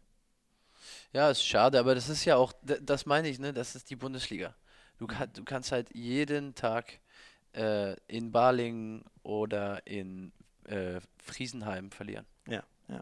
Und dann kostet dich das die Meisterschaft. Ja, ja. Und so sind wir ja 2018 Deutscher Meister geworden. Stimmt, genau, weil die Rhein-Neckar-Löwen auf einmal eine ganz krasse Schwächephase hatten. Ne? Ja. ja. ja. Genau. Hat man nicht kommen sehen. Sehr geil, du. Ähm, vielen Dank erstmal für Teil 1. Wir machen ein ganz kurzes Break äh, und dann müssen wir, ich muss schon sehen, ich muss auf die Tube drücken, weil wir jetzt schon wieder lange hängen, aber du hast so viele geile Sachen erzählt. Aber dann wollen wir noch mal so ein bisschen kurz deine Karriere durchgehen und ein paar alte Weggefährten kommen zu Wort. Das machen wir gleich.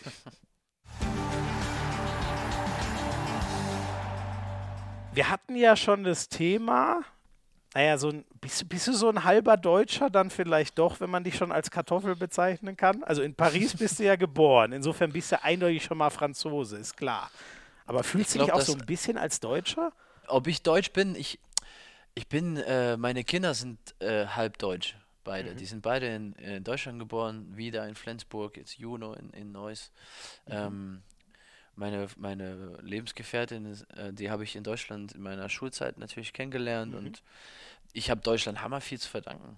Mhm. Also ich wäre nicht der, den ich heute bin, ohne, ohne das deutsche System, ohne die Bundesliga, ohne die Menschen, die ich in Deutschland kennengelernt habe, ohne meine Schwiegerfamilie und so weiter. Mhm. Und deswegen, klar, ich, ich bin irgendwo ein Stück weit deutsch, aber mein Herz bleibt und wird immer französisch bleiben. Also ja das, das, das wird keiner aus mir raus, rauskriegen. Ihr seid ja auch echt eine stolze Nation, ne?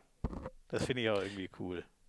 Ja, sicherlich. Und wir haben da auch irgendwie gewissermaßen eine Mentalität äh, aufgebaut durch unsere Vorfahren. Also Vorfahren meine ich äh, die Jungs, die vor uns gespielt haben, also Bertrand Gilles, mhm. Guillaume Gilles, Dinard, Fernandez und so weiter. Diese Siegermentalität, diese, dieses immer wieder in Frage stellen und äh, nie groß auf alle Dächern irgendwie raus, also schreien, dass wir Deutsch, äh, äh, irgendwie Olympiasieger werden und Weltmeister, sondern erstmal ein bisschen, äh, äh, uns nur auf uns konzentrieren und so weiter. Also verschiedene Dinge, die ich jetzt so mittlerweile äh, auch, äh, auch aufgegriffen habe, die, die uns wirklich gehören, sage ich mal, mhm. die uns auch widerspiegeln. Mhm. Ich meine, ihr habt ja auch ähm, Ihr habt ja auch einfach den Welthandball so lange dominiert. Das ist ja echt krass, ne? So, ich glaube, zweimal sogar in der, in der, äh, in der Zeit von äh, ähm, Onesta ähm, alle drei Titel gehalten, also WM, EM, ja. Olympia und so. Ja. Das waren ja auch was, was andere Länder einfach nie geschafft haben. Das ist ja auch schon auch irgendwie so eine einmalige Dynastie, die ihr da hattet oder immer noch habt. Ja, ist Wahnsinn. Absolut. Äh, ich war beim, bei dem einen Titel war ich dabei 2015, 2014 bei der EM weniger, aber 2015 bei Weltmeistertitel war ich da. Äh, und das ist einmalig. Und wenn ich, ich lese gerade das Buch von, äh, von äh, Titi Meyer, mhm. der die ganzen Medaillen und seine äh, Karriere-Revue passieren lässt. Und es ist wirklich Wahnsinn, was, wie dominant Frankreich war. Ja, also ja. wie dominant die waren. Und das lag wirklich daran, diese Mentalität zu haben, wir sind unbesiegbar und wir wollen das immer wieder zeigen. Uns reicht nicht einmal Weltmeister zu sein, sondern wir wollen wirklich nochmal zeigen, dass wir bei der EM wieder die Besten sind und bei Olympia wieder die Besten sind. Mhm. Und solange wir das sein können, werden wir das sein. Punkt. Kretsche hat das mal verkürzt gesagt. Äh, der meinte mal, weil wir in Deutschland ja immer auf der Suche nach so dem einen, an den wir uns dranhängen sind. Ähm, wenn, wenn, wir den, ähm, wenn wir den Karabatic gehabt hätten mit seiner Art und seiner Einstellung, äh, einer hätte gereicht, dann hätte Deutschland diese ganzen Titel geholt und nicht Frankreich. Was sagst du dazu? Nee, einer reicht, glaube ich, nicht.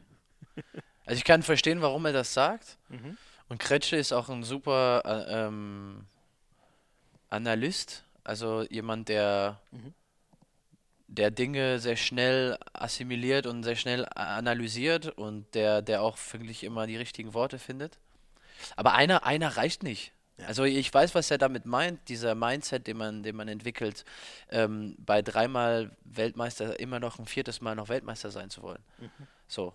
Aber ähm, wir, wir mussten als äh, Sportart in, in äh, Frankreich ähm, um, nicht ums Überleben kämpfen, aber damit wir überhaupt irgendwie in Erwägung gezogen werden von der Masse, mussten wir nochmal Weltmeister werden, damit die Leute um, über uns reden. Ja, krass, und ähm, ja. was Deutschland besser kann als, als Fra äh, Frankreich ist, äh, auf dieser Welle reiten des Weltmeisterseins. Mhm. Ja, ja gefühlt, wir feiern uns heute noch für 2007. So ungefähr. Ja, so ein Stück, so ein Stück weit. Und, und ähm, ich glaube, dass viele Sportler, also äh, Handballer von damals immer noch davon profitieren. Mhm. Und dass die ähm, 2007 Weltmeister geworden sind. Und das ist auch gut so. Also es ist auch schön, das zu sehen, dass, dass das so ähm, gewürdigt wird. Aber du hast voll Aber recht. Wenn, In jeder TV-Show, wenn ein Handballer kommt, würde man sagen, war einer unserer Jungs von 2007. Einer der Weltmeister. Ja. ja. Ja und dann, ja, das ist bei uns ein bisschen weniger so die Mentalität oder die, die, die, die, diese, ähm, ja, die Wahrnehmung der Franz des französischen Volkes, die sind ähm, hammerpräsent, also in den, äh, im Fernsehen, wenn wir im Halbfinale sind und so weiter. Mhm. Aber wenn das vorbei ist, dann ist das vorbei. Ganz schnell so. wieder weg, okay. Ja. Gut, wobei bei Omeyer zum Beispiel wäre das auch schwer, ne? Also wenn man erstmal aufzählen würde, was der alles an WMs und EMs gewonnen hat, dann wäre ja die halbe Sendung schon rum, wenn man den so vorstellen würde. Ja, die, der, schreibt, der schrieb gerade in seinem Buch, der hat 59, 59 Titel gewonnen. 59? Das sind ja, ey, das sind ja drei pro Jahr so über den Daumen gepeilt in, in 20 Jahren. Ja, ja. in 20 Jahren, ja. ja unfassbar, genau. Ja, ähm, unfassbar. 2015 hast du schon gesagt, du bist ja 20 Jahre nach deinem Vater auf den ganz großen Thron gestiegen. Habt ihr da mal irgendwie so drüber, drüber gequatscht? Hast du immer irgendwie so nach dem Vater geguckt und wolltest auch mal das schaffen, was er geschafft hat? Ja, sicherlich. Das war mein größtes Ziel. Also mhm. Papa war mit 36, er war irgendwie gefühlt im Rollstuhl, hat aber noch Bundesliga gespielt und er war mein Lieblingsspieler. so, ich wollte ihn nachahmen und habe es dann nicht verstanden, dass Abwehrspieler nicht so geil sind, eigentlich zuzugucken. Damals hat er ja bei TSV Bayer Dormagen unterschrieben. Das ist der Grund, warum wir in Deutschland gelandet ja, sind. Ja. Und die haben um den Klassenerhalt gekämpft. Ähm, und wir sind zwei, dreimal auch dann nach Deutschland gefahren und haben, haben dann das Spiel geguckt, mhm. äh, ein paar Spiele gesehen. Und natürlich, ähm, ich wollte ihm, also ich war, ich habe mit sechs Jahren gesagt, Papa, ich will auch Weltmeister sein wie du. Mit sechs Jahren, okay, geil. Ja. Mhm. Und was hat er gesagt? Hat er nur gelacht oder hat er es ernst genommen? Nö, ich, ich, ich glaube, der hat äh, sich zur Aufgabe gemacht, äh, seinen Kindern äh, das zu ermöglichen, was sie sich wünschen. Also wenn sie eine Leidenschaft haben, dann war er der Erste, dass die, die dahinter standen. So, mhm. meine Leidenschaft, Leidenschaft war offensichtlich. Äh, wenn es drei Trainingseinheiten gab, dann wollte ich dreimal hin. Mhm. Der hat mich ja auch nicht pushen müssen. Ach, es gibt andere Familien, wo, glaube ich, Väter viel mehr hinter, dahinter stehen, auch ein bisschen mehr Druck ausüben. Das musste mein Papa eigentlich gar nicht. So, er war halt sehr präsent in den äh, Sachen wie, ähm, du musst dir bewusst werden, irgendwann kommt eine Zeit, wo du äh, Ladies cool findest und Partys ein bisschen interessanter sind als das morgige Spiel. Ja. Ähm, pass auf, weil entweder du musst irgendwann die Entscheidung treffen. So. Das, darauf hat er mich schon vorbereitet. Oder wie man sich zu ernähren hat kurz vorm Spiel. So. Das wissen vielleicht einige Väter oder nicht, äh, dessen Söhne irgendwie äh, äh, Leistungssport betreiben. Ja. ja. Wie vier Stunden vorm Spiel und das ist gut, das ist nicht gut und den und Wasser trinken und so weiter. Also ein paar Sachen. Ich war schon, also vorbereitet, sage ich mal, aber ich hätte, es hätte ja auch anders kommen können, aber ich wollte es ich nicht anders. Ich wollte das genauso, wie es gekommen ist. Ich, ich glaube, ehrlich gesagt, hier hören so viele Leute zu, die an dem Moment gescheitert sind, ähm, wo dann eben Partys und so interessanter wurden. Es sitzt ja. dir zum Beispiel einer gegenüber. auch wenn aus mir wäre auch sonst nichts geworden, aber trotzdem daran bin ich gescheitert. Darauf kann ich es schieben. Wie war das bei dir? Hast du auch mal so Ausflüge gehabt und es gab ein bisschen schwierige Zeiten oder war immer, hattest du immer so Bock auf Handball, dass das klar war? Zum Training, zum Spiel, zum Training, zum Spiel. Ja, also ich, ich habe äh, zwischen Köln und Düsseldorf gewohnt, Dormagen. Mhm. Und da ist Karneval, Karneval ja sehr groß. Mhm. Und wenn es Karneval gab, dann wurde Karneval gefeiert. so, und das äh, ist nach wie vor auch eine der geilsten Partys, die man machen kann. Also mit Gummersbach gab es halt ein Trainingsfrei und wir sind mit der Kaste Bier in den Zug gestiegen und, und wir waren alle irgendwie in Blue Man Groups, nicht Blue Man Groups, doch, Blue Man Groups. Ah, die, einfach diese ganz blauen Gesichter. Nee, da, nicht ne? Blue Man Groups, ähm, äh, sag schon. Backstreet Boys, hätte ich dich Ja, so in, nee, nee, wir, nee, nee, anders. Wir waren alle gleichzeitig, also gleich gekleidet und äh, also es, es gehörte einfach zur zur Tradition. Ähm, und ich kann mich ja tatsächlich an eine Sache erinnern. Du, du hast mich gefragt, wie es bei mir war mit diesem Feiern und so. Mhm. Michael Lochtenberg, der links außen aus, äh, aus von TSV Bayer Dormagen damals, äh, hat mich in die Schranken ge äh, gewesen und hat gesagt, äh, du warst besoffen am Montagabend und wir spielen am Mittwoch gegen Kiel in Kiel und du hast die Chance dahin zu fahren. Und ich weiß noch, dass ich damals nicht mitgekommen bin, weil ich krank war. Und ich bin natürlich über Karneval krank geworden. Mhm. So, und ich habe mich halt nicht so verhalten, wie man sich sonst als Profisportler hätte verhalten sollen. so, das war halt so ein richtiger Schlag ins Gesicht, so, ja, ey, irgendwie hat er recht so. Und der hat mich richtig so zu sagen gemacht und gesagt, ey, was willst du eigentlich? So, Krass. Du kannst in Kiel spielen in zwei Tagen und du gehst aber irgendwie feiern. So. Mhm. Und ähm, ja, dann habe ich es nicht nochmal gemacht. Das hat quasi schon gereicht. Dann warst du. Das, war, das hat gereicht. Das hat schon gereicht. Es ist auch gut, dass ein älterer Spieler das dann damals so, so gesagt hat. Voll geil. Das, ja. das Coole ist, muss ich dir sagen, wir holen jetzt die erste Sprachnachricht dazu, denn die geht quasi genau in die andere Richtung, wenn ich es richtig verstanden habe. Du musst uns dann nachher äh, mal aufklären, ist, äh, ist ein alter Buddy von dir, äh, der uns mal. Ach, wir hören einfach rein. Es wird sich, glaube ich, selber erklären. Ja, hallo ihr zwei. Äh, hier ist Moritz.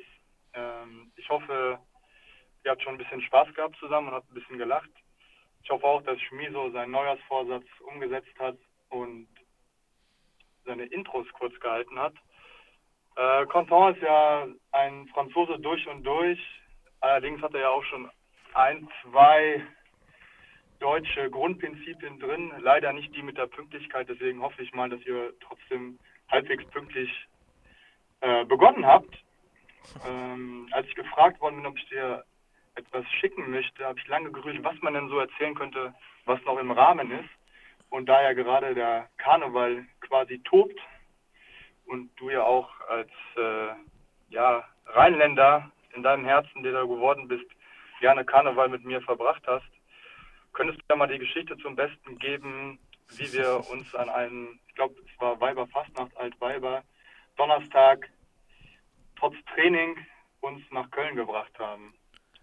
Liebe Grüße und habt noch viel Spaß. Ciao, ciao. Bester Tag. Liebe Grüße an Moritz, vielen Dank. Genau, und jetzt musst du mal erzählen. Alter Kumpel von dir, äh, was war Moritz da los? Ba ja, Moritz Barko, äh, als ich damals äh, in Gummersbach gespielt habe, hat er in Ferndorf, das Ferndorf gespielt, zweite Liga. Wir haben sozusagen zusammen gewohnt in Gummersbach. Mhm. Äh, und äh, altbekannt aus Dormagen, genau. Äh, Moritz erzählt äh, eine Geschichte über Altweiber 2013, meine ich, war das. Ich kam, ich war kurz äh, vor einem Comeback wegen einer Fuß-OP, die mhm. Ende 2012 passiert ist. Und dann haben wir uns kurzfristig äh, entschieden, wir können nicht einfach so nicht nach Köln fahren. Donnerstags, wie ich vorhin sagte, ne, wir sind beide Nein, in Karneval groß geworden. Geht nicht. Geht nicht. Kein, führt keinen Weg dran vorbei. So, und dann äh, haben wir uns irgendwie als Basketballer äh, verkleidet, so gut es ging. Äh, keine Ahnung, ne? Converse angezogen, hier Stirnband und so. Äh, was weiß ich, alles. Und dann gab es in der Gummersbacher Sporthalle einen Basketballkorb, den man auseinanderbauen konnte. Wir haben halt quasi nur das obere Stück genommen, also sprich den Korb, und den Hallenmeister gefragt, ob der noch einen Basketball übrig hat. So sind wir nach, nach Köln gefahren. Ich sag's dir, Schwieso, wir waren die Attraktion. es war Bombe. Also wir reden ja heute noch drüber. Und meine Schwester damals getroffen, die damals irgendwie ihr Abitur gemacht hat. Ähm, und gefeiert hat und so weiter. Und wir sind halt dahin die Stadt ist voll, 600.000 Leute. Ich weiß nicht, ob du schon mal Karneval gefeiert hast. Leider noch nicht. Und dann, und dann halt an jeder Ecke, irgendwie im zweiten Stock, irgendwie so, yo, schmeiß mal den Ball rüber. Und dann mussten wir halt, das war für uns okay, weißt du, wir mussten den Ball halt rüber in den zweiten Stock hoch und wir sind irgendwie 20 Meter weiter gelaufen und dann haben die Leute vom zweiten Stock, ersten Stock aus 10, 20 Metern immer geworfen und du konntest mit dem Kopf halt dirigieren, wo der Ball hin sollte. Und natürlich haben wir es halt immer so gemacht, dass der Ball getroffen hat wenn es eine Lady war zum Beispiel oder so, ja. ah, ja. und dann halt, ne, alle drumherum mega abgefeiert und so. Es war, es war ein gutes Tool. Okay, das, das muss ich. Ich bin zwar verheiratet, ist leider für mich alles zu spät, aber das merke ich mir für mein nächstes Leben. Karneval ja, Bas mit Basketball. Basketballer, bau einen Basketballkorb um oder ab. Ein Ball reicht. Der hat es auch wieder nach Gummersbach geschafft, überraschenderweise. Nein. Und äh, ja, Basketball Ey, aber, war so. Aber ein, also ein echter Basketball aus 20 Metern, äh, wenn man den mal auf den Schädel kriegt oder der irgendwen anders trifft, das tut aber auch schon ganz schön weh, oder? Aus dem zweiten das ist auch an dem, Das ist an dem Tag auch passiert. das kann ich mir vorstellen. Mhm. Also es gibt, wir, ich habe mir damals eine GoPro umgeschnallt und so. Es gibt, es gibt auch irgendwie noch Aufnahmen davon. Ah, bitte. Oh, geil. Ja gut, aber ihr, ihr, habt wahrscheinlich professionell betäubt dann die Stellen, mit, was man das halt so macht im Karneval. Ne? Genau, und äh, was ich aber dazu sagen muss, und Moritz, mein Kumpel, hat es angesprochen, wir haben tatsächlich am gleichen Tag noch Training gehabt. Das heißt, wir waren ein paar Stunden da und sind dann von Köln halt wieder die 40 Minuten nach Kummersbach wieder zurückgefahren. Und hat es der Trainer gemerkt? Wir haben ja nichts getrunken. Also das, Ach das so. haben wir ja auch nicht, wir haben ja auch nicht damit geprallt, dass wir gerade in Köln waren oder so. Das war ja immer, Ach so, so eine okay. Sache. Ihr habt echt nur gefeiert, aber ohne, ohne Alkohol. Ja, an dem Tag schon. Ne? Okay, okay. Ich höre ein Schnaufen bei dir, aber ich glaube dir das jetzt mal, weil du hättest keinen Schiss, die Geschichte auch anders zu erzählen. Nö, ich würde ich würd dir auch sagen, aber wir sind ja auch, erstens sind wir mit dem Auto gefahren, ich kam aus einer Verletzung ja, zurück okay. und irgendwie durfte man sich keinen Shit da damals irgendwie erlauben. Ja, ja, ja. Cool.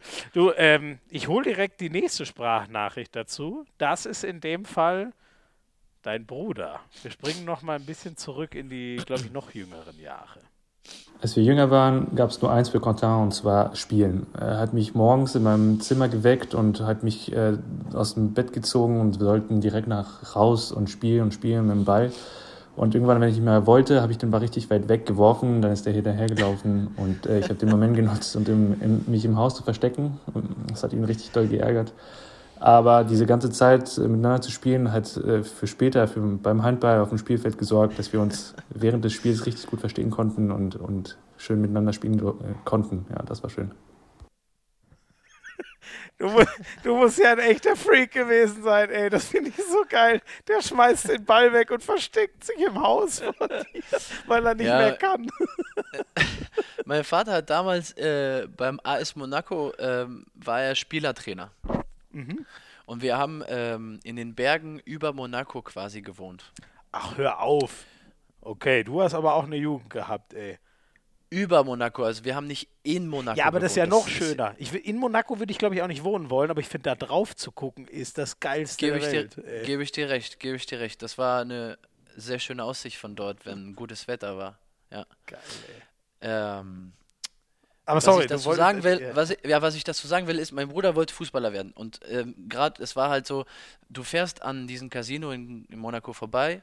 Wer das Glück hatte, das zu tun, sieht ganz, ganz teure Autos. Und mhm. er wollte halt einen roten Ferrari fahren. So. Victor, Victor du, will, du willst auch einen roten Ferrari fahren später und Fußballer werden. Ja, ja, ja. Ja, Digga, musst du rauskommen mit mir und spielen. ja, stimmt, Geil. das recht und so, ja, okay, dann, dann sind wir halt raus und dann, ja, und dann kam es halt tatsächlich dazu, was mein Bruder halt eben sagte, so, ja, wenn er keinen Bock mehr hatte, dann hat er das Ding irgendwo hingefeuert und ich musste hinterherlaufen, als er ich zurück war, war der schon weg. Aber geil, da hast du ja, da hast ja voll die Methoden schon deines Vaters wahrscheinlich so. Motivation, wie man den anderen dazu bringt, mitzumachen, das scheinst du in jungen Jahren schon perfektioniert zu haben. Ja, ich weiß auch nicht. Ich glaube, der, der hat ganz schön drunter gelitten. Mehr als er Spaß hatte wahrscheinlich. oh, aber wie war das? Du wolltest doch sicher Handball spielen und er wollte dann Fußball spielen oder wie? Oder Hauptsache Ball spielen? Nee, der wollte nur einen roten Ferrari fahren. Ich glaube gar nicht. Er wusste gar nicht, wie man dazu kommt. Und jetzt? Was ist aus ihm geworden? Äh, Victor wohnt in Hamburg äh, und äh, hat eine abgeschlossene Ausbildung gemacht äh, und ist in der Werbung äh, tätig. Mhm. Und? Und ich glaube, das gefällt ihm gut. Und, hat das wurde, und, und, fährt, und fährt ein Fahrrad.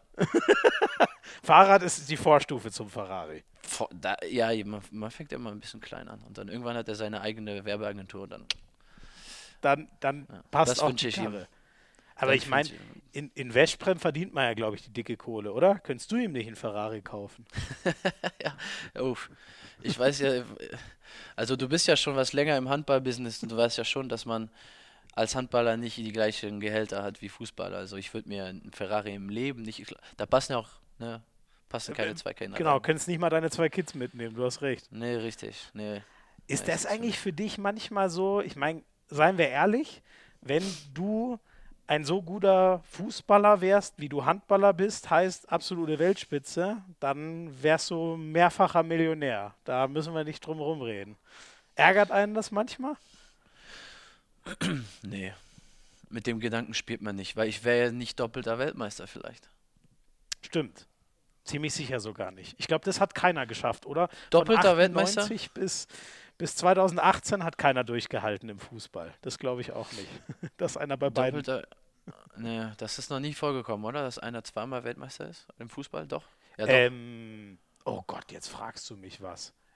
Ist nicht, ja. ist nicht Pelé oder so? Ich bin mir nicht doch, sicher. Doch, doppelter Weltmeister gab es schon mal, doch, ja, ja. Also ich weiß es nur, in, in Deutschland äh, gibt es ja äh, Franz Beckenbauer, der halt als Spieler und Trainer war. Ja, genau. Ja. Genau. Nee, du, also die, auf die Frage kann ich dir ganz gleich antworten. Also wir haben einfach ein anderes Leben ja. und mir gefällt das einfach, weil, weil wir immer noch irgendwie, du, ähm, äh, Mbappé sagte das irgendwie mal, er sagte so, ja, wir haben ein gutes Leben, aber wir sind auch irgendwie in so einer goldenen Zelle, in einem goldenen Gefängnis. Mhm. Und du hast ja kein, du hast ja kein normales Leben. Ja, der kann echt nicht rausgehen, ne? Ich glaube, ohne Scheiß, ich muss auch sagen, der ist so einer der wenigen, wenn ich den auf der Straße sehen würde, da könnte ich mich auch kaum zurückhalten, mal hinzugehen und nach dem Autogramm, den finde ich so geil. Ja, ja, das ist halt das Problem. Und wir als Handballer, wie ich vorhin sagte, ich kann hier normal irgendwie meine Cro ja. Croissants und, und so holen. Und, ja. und bin hier der Riesenstar für die Einheimischen, aber trotzdem werde ich in Ruhe gelassen. Das ist ja eigentlich eine geile Mischung, ne? Ja, ja. das ist eigentlich eine coole Mischung. Ähm, der Moritz, dein Kumpel, hat uns erzählt, dass du mal von Borussia Mönchengladbach, was ja jetzt nicht die schlechteste Adresse ist, zum Fußballprobetraining eingeladen wurdest. Also es hätte ja was werden können scheinbar mit der Fußballerkarriere. Ja, das ist der Grund, warum ich das mal irgendwie, weil die Frage ist gar nicht so verkehrt gewesen eben. Die, die, die, diese Journalistenfrage, die kommt ja mal äh, ab und an. Ähm, es war damals in der, es musste in der achten Klasse oder neun, achte Klasse oder sowas gewesen sein. Ich habe einen Kumpel, der wurde immer ab, ab und zu, abgeholt und wieder zurückgefahren vom Borussia Mönchengladbach. Mhm.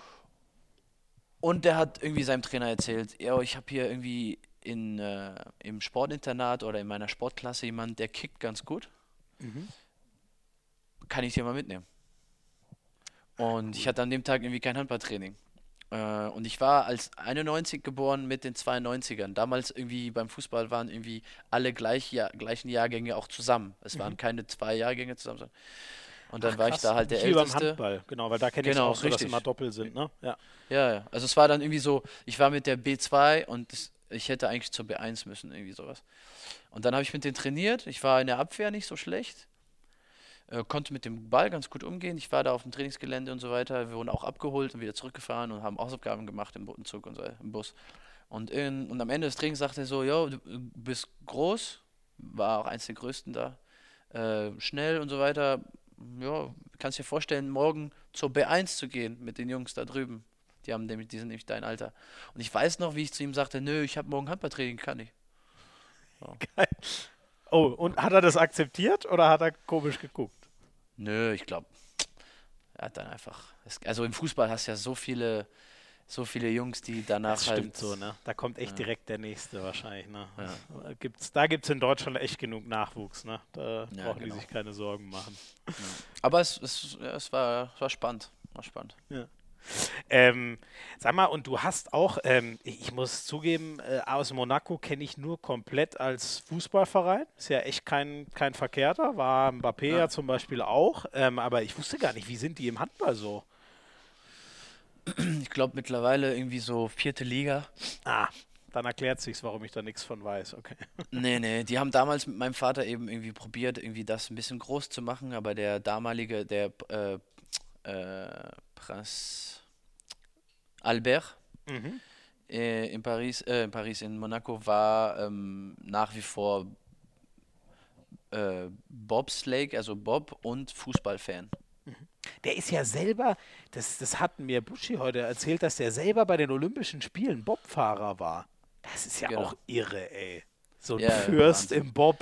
Lebensmüde, ey. ja, Wahnsinn. Er war sportbegeistert, das war ja die Idee dahinter. Und ähm, wir, die wollten halt irgendwie so ein bisschen was großziehen und das ist irgendwie nichts draus geworden. Okay, okay.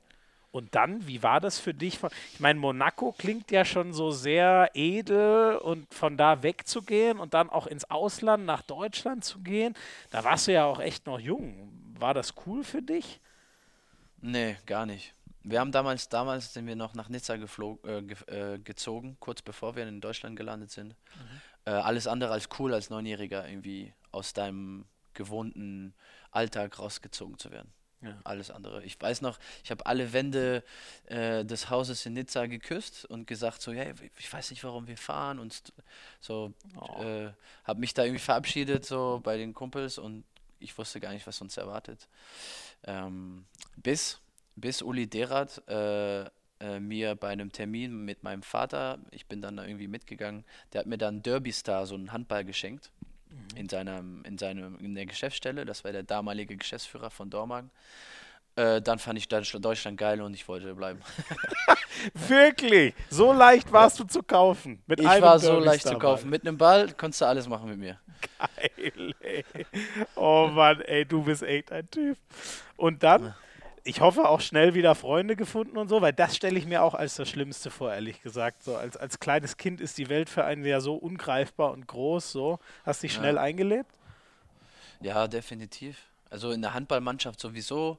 Ne, wenn du ein bisschen, man hat ja gemerkt, so was ich dann drauf hatte und dann war ich dann irgendwie äh, Leistungsträger und dann ähm, kämpfst dich da durch. Ähm, Handball ist ja glücklicherweise eine Sportart, die du nicht, die du machen kannst, ohne ohne richtig so zu kommunizieren, zumindest als Kind.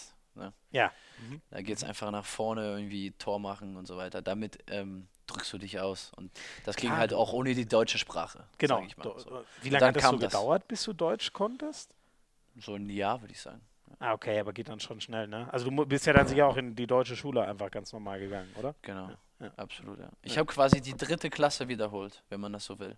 Mhm. Ich habe die dritte Klasse in Frankreich gemacht und in Deutschland wird man nach der vierten Jahr weiter orientiert, also Gesamtschule, Realschule, Hauptschule, Gymnasium und ja. deswegen bin ich nochmal in der dritten gewesen, um ein bisschen mehr Zeit zu haben. Ja, ja, das macht ja auch Sinn. Ne? Weil, also wenn man direkt da reingehen würde und auch noch nichts versteht in der vierten, das ist ja irgendwie nicht so sinnvoll. Kann ich mir ja. vorstellen. Am Ende hockst du irgendwie in der Realschule rum oder so. Ich will jetzt keinem also zu nahe treten, aber ich hatte schon den Anspruch halt, ich war kein schlechter Schüler so ja. und es wäre vielleicht so zu früh gewesen, wenn ich sofort in die vierte Klasse ja, gekommen wäre. Ja, ja, ja. ja, das, das ist ja auch schlecht. Wenn man unterfordert ist so als Kind, das kann ja auch eine Gefahr sein, dass du dann keinen Bock mehr hast, weil dich alles nur langweilt so. Ne? Ja. Und ähm, dann so der, der, der Weg mit, mit Dormagen, ähm, äh, auch, also war natürlich noch eine lange Zeit, aber bis du dann so Profi geworden bist, warst du immer total aussichtsreich? Wusste man schon, dass du so in die Fußstapfen deines Vaters treten wirst, leistungsmäßig?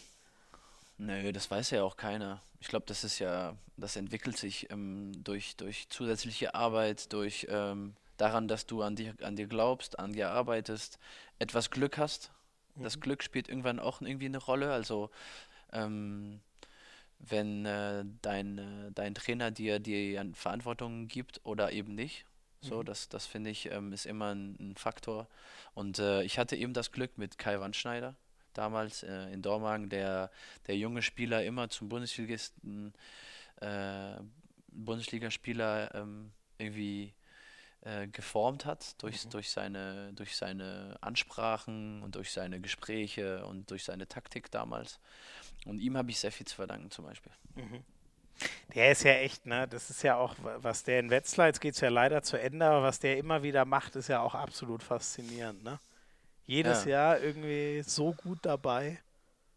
Ein super Kerl, ein super Kerl. Ich glaube auch einfach jemand, der an seine Arbeit glaubt, der fasziniert ist, der absoluter ähm, Handballliebhaber ist, der, mhm. der wirklich also komplett hinter seinem Job steht und das mit sehr viel Herzblut macht. Mhm. Und eben halt in Dormagen einen super Job gemacht hat. Wetzlar hat man auch gesehen, dass er mit den Möglichkeiten, mit, mit dem Umfeld und so, dass er auch riesen, riesen Erfolge gefeiert hat, immer wieder große ja, große Mannschaften äh, dort bei denen geschlagen hat und eben in Dormagen mh, junge Spieler geformt hat, so wie, mhm. so wie einige von uns und das, äh, so wie Moritz, mein Kumpel eben auch oder so. Mhm. Das, das, äh, das finde ich gehört schon äh, dazu, ob du es schaffst oder nicht, wenn du die, die Chance auf der größten Bühne hast. Mhm. Und ähm, so dein erster Wechsel dann, weil du warst ja echt, das war ja eigentlich das war ja wahrscheinlich am allermeisten so dein Heimatverein, so lange wie du da warst in Dormagen, ne? Da dann das ja, aber komi komischerweise war es irgendwie so, ich wusste ja, dass ich irgendwann den Schritt gehen muss. Und mein Vater hatte mich sensibilisiert und gesagt so, es gibt sehr, sehr gute Spieler, die sind irgendwo hingegangen und die haben es dort nicht geschafft, wenn die mental nicht stark genug waren. Mhm. Die sind einfach nicht damit klargekommen, dass man dort eine andere Sprache spricht, äh, dass man dort andere Sitten hat, andere ähm, Tagesabläufe und so weiter. Und ich war schon darauf vorbereitet, egal was kommt, ich will es schaffen. So. Mhm, mhm. Und dann mit Cea das in Fendic in Gummersbach dann die Chance bekommen, auch mich weiterzuentwickeln. Äh, und da irgendwie so nach einem Jahr auch echt eine, eine wichtige Rolle eingenommen. Und relativ früh dann beim HSV unterschrieben, da, ähm, mhm. unter, unter Martin Schwalb. Und äh, ja, so ging das so die ganze Zeit. Das war ja, du hast schon einen steilen Aufstieg gemacht, so, ne? Ja. Ging irgendwie ja. immer eins mehr. Ja. Und so die, die Hamburger Zeit, ich glaube, du bist ja, du bist ja vor dem ganz großen, ich glaube 2016 war ja die Insolvenz, ne? Und du bist 2015 weitergezogen nach. Oder hast du noch was mitbekommen, so von den anfangenden Problemen dann in Hamburg? Ähm, nicht, ja, doch, habe ich. Also es war damals so, äh, meine Freundin ist dann zu mir gezogen, also meine jetzige, mhm. ähm, oder die Mutter meiner Kinder, sage ich ja. mal. Äh, damals halt zu mir gezogen nach Hamburg äh, und dann habe ich äh, Andreas Rudolf gefragt. Mhm. Also mal, den Mäzen damals dort, genau. Den, Mäz, den Mäzen damals habe ich gesagt, so Andreas, ähm, hast du irgendwie eine Stelle irgendwie im Rechtswesen mit äh, für sie? Sie studiert gerade im Jura und braucht jetzt ein Praktikum für zwei Monate. Ja, kann, kann bei mir anfangen. GHD irgendwie in Ahrensburg. Ja, super, okay. Äh, und dann kommen wir von der EM zurück, 2014, und werden halt alle in die Kabine gebeten und dann geht es so, ja, äh, wenn ich jetzt nicht eine halbe Mille irgendwie von meiner eigenen Tasche irgendwie in die Mannschafts- oder in die, die Kassen ge gespült hätte, dann wäre hier äh, das Brot untergegangen. Mhm. Krass. Ja, sitzt halt da so. Wir hatten gerade Gold gewonnen mit, mit Frankreich. Also ich habe zwar nicht gespielt, aber ich hab, war halt in der kompletten Euphorie. Ja. Äh, ich glaube, Dulle hat damals wurde zum besten Spieler des, also zum Welthandballer gewählt. Ich glaube, Caneas hat genau. genau Bronze gewonnen und so weiter. Und dann kommt halt so eine Info. Und dann werden wir halt alle nach Aachensburg gebeten. Und meine Freundin serviert uns den Kaffee. Nein. Ach krass, okay. Also die, die hat es alles noch halt, hautnah ja. miterlebt, oder wie? Ja, genau, irgendwie, ja. Also ich habe das schon so der an, das Anfang vom Ende habe ich da schon mhm. mitbekommen. Ja. Aber du hast ja auch noch voll so, also du kamst ja in dem Jahr nach dem Champions League-Titel. Ähm, ja. Hast du auch noch so richtig den, den Glanz gemerkt, so von? Du hast schon gesagt, Dule, Riesenspieler da gewesen. Die Gill-Brüder waren, glaube ich, gerade weg, oder? Die sind, glaube ich, ein Jahr davor ja, gegangen, ja. wenn ich richtig bin. Ja. Ähm, so, äh, das war ja schon trotzdem eine Riesennummer damals, der HSV, oder? Es war, wir hatten ein sehr, sehr gutes Team. Wir hatten eine super Mannschaft. Äh, Peter Djordjic, äh, der eine Bombenkanone hatte, Latkovic, Dule auf Mitte, Canellas, der dazu kam, mhm. Marco, Sarko Markovic, der Halbrechte, der für Katar dann gespielt hat. Mhm. Äh, äh, Pommes, Yogi, ja, Pommes, Yogi, so. Den, äh, Schröder, auf, äh, ja. Schröder, Stefan Schröder auf rechts außen. Der 21 Tore Mann, wenn ich richtig ja. bin. Ne? Ja. ja. genau. Hansi, ähm, Henrik äh, Hansen, keine Ahnung. Krass, also wir hatten so viele gute Spieler. Namen, ne? ja. Äh, äh, Adrian Pfahl auf halb rechts. Mhm. Äh, und dann kam halt Frank Rost, erster Tag. Frank Rost damals ähm, neuer Geschäftsführer, mhm. ähm, die ehemalige ähm, Torwartlegende im, im Fußball. Äh, Werder und Schalke, so, glaube ich, ne? Ja. ja. Und dann sagte er, jo Jungs, ähm, äh, willkommen. Mein Name ist Herr Rost. Uh. Ähm, beim Fußball, wenn man die Champions League gewinnt, braucht man sich für das nächste Jahr fürs Budget nicht so viele Gedanken zu machen. Beim Handball sieht es ein bisschen anders aus. Falls ihr Fragen habt, mein Büro kennt ihr. Äh. Opa. Okay. Oh, krass. Okay, hä? Und was, was, was, hä? Und dann? Ja. Wie ging kühl. das? Kühl. Sehr kühl. Okay, okay. Ja. So ging es da los. Aber die Stimmung war eigentlich gut. Das war ein echt, das war ein mega Jahr da. Wir haben nichts gewonnen aber wir hatten viel Spaß.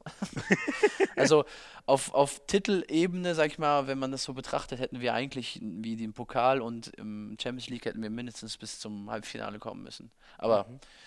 irgendwie hat es nicht gepasst und dann hatten wir irgendwie anders Spaß.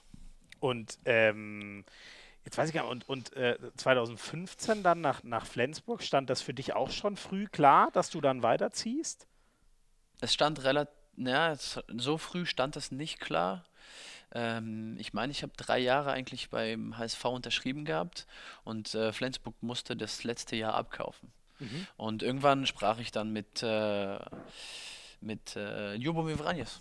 Der rief mich dann an ah, ja. Mhm. Äh, und sagte so, äh, macht dir keine Sorgen, wir kriegen das hin, wir kriegen den Wechsel hin, schon frühzeitig. Und das war Ende, Ende der zweiten Saison, also kurz, äh, kurz vor, vor, vor der Sommerpause. Ja, so. also Sommer 2015 quasi schon. Genau, genau, genau. Und ich habe mich mega gefreut. Ich wollte das äh, unbedingt machen. Flensburg war, ähm, wenn mich jemand gefragt hätte, damals selbst als Kiel nochmal so heftig gut war, ich, ich habe immer gesagt, nee, ich, wenn ich mir einen Verein aussuchen kann, Flensburg. Ach so. Weil ich Wieso? fand das, ich, ich fand die Mentalität, die Spieler dort, äh, die, die Halle, ähm, ich fand es einfach geil. Ich kann es nicht erklären. Ich habe damals jetzt noch bei der WM nochmal mit Melvin Richardson drüber gesprochen mhm. und er hat genau das Gleiche gesagt. Er wäre ja auch knapp, es, das, es hat nicht viel gefehlt, bis er in, Fle also dass, dass er in Flensburg unterschrieben okay. hätte mhm. Mhm. damals. Und, äh, oh, den hätte ich gerne hier gehabt. Ja, in Deutschland, das wäre geil gewesen fürs Publikum und so, ja. Und er sagte auch, Flensburg, das war einfach das Ding so. Das, Im Fernsehen zu gucken, Flensburg, das war ja, kann man ja auch mit Worten nicht, nicht irgendwie erklären. Das, ja, das geil. So. Ich, das finde ich voll spannend, weil genauso ähm, Frank Carstens von Trainerseite, äh, mit dem saß ich in Minden mal zusammen und der hat, der hat das auch gesagt. Ähm, also ich habe es irgendwie schon vermutet, dadurch, dass der so ein Nordlicht ist, dass wenn, dann muss seine heimliche Leidenschaft Kiel oder die heimliche Hoffnung Kiel oder Flensburg sein. Der hat auch gesagt, äh, ja, Flensburg, das, das, das passt irgendwie. Das ist so faszinierend und geil und, und da will man irgendwie hin. Ja. ja. Ja. ja. so war das dann auch. Und dann haben wir das irgendwie hingekriegt. Das, ähm, das war damals schade, weil Hamburg hat mich so zum Profisportler gemacht, mehr oder weniger. Also Champions League, da das erste Mal gespielt und so weiter. Riesenhalle und so. Äh, da auch Weltmeister geworden, 2015. Mhm. Und dann. Äh, da warst du ja auch erst 22, 23 sowas, ne? Du warst ja auch immer noch so jung. Ja, also total jung, aber irgendwie trotz, trotzdem doch da irgendwie eine entscheidende Rolle gespielt auf mhm. Mitte. Und zumindest im zweiten Jahr. Im ersten Jahr sehr, sehr viel weniger. Mhm. Da ähm, habe ich mehr zugeguckt.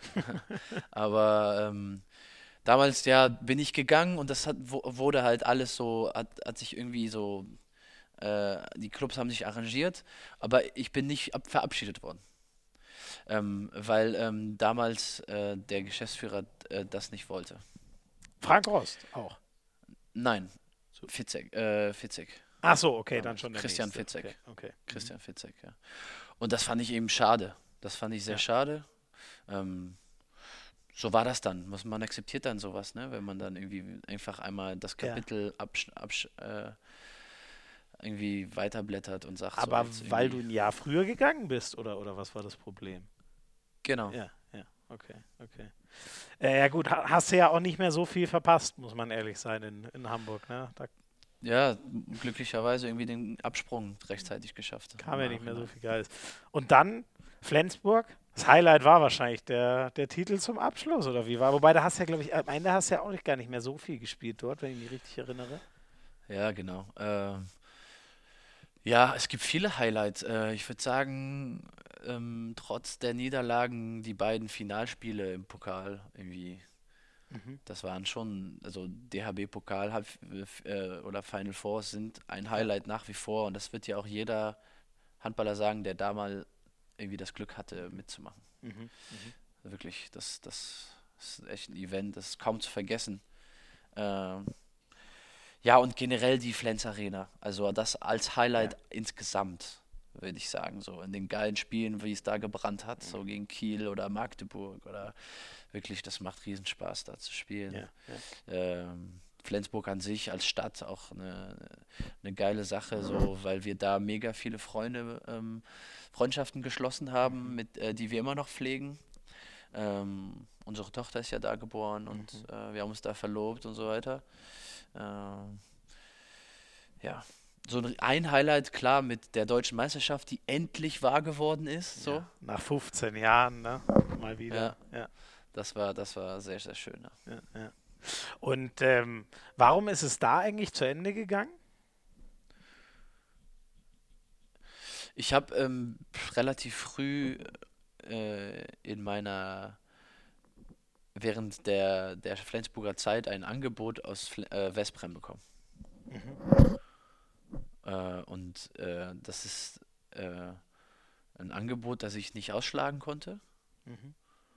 Und ich habe dann damals äh, unterschrieben für nach meinem Vertrag mit Flensburg. Mhm. Das ganz legal war. Also ich meine, so ist das. ist ja auch halt keine Seltenheit im Handball, ne? Glaube ich. So, und immer weniger eine Seltenheit wird, ja. Mhm. Mhm. Und ähm, ja, im Zuge dessen ist, hat dann Jubo auch unterschrieben, aber ich habe vor ihm dort unterschrieben, mhm. ohne zu wissen, wer mein Trainer damals werden würde.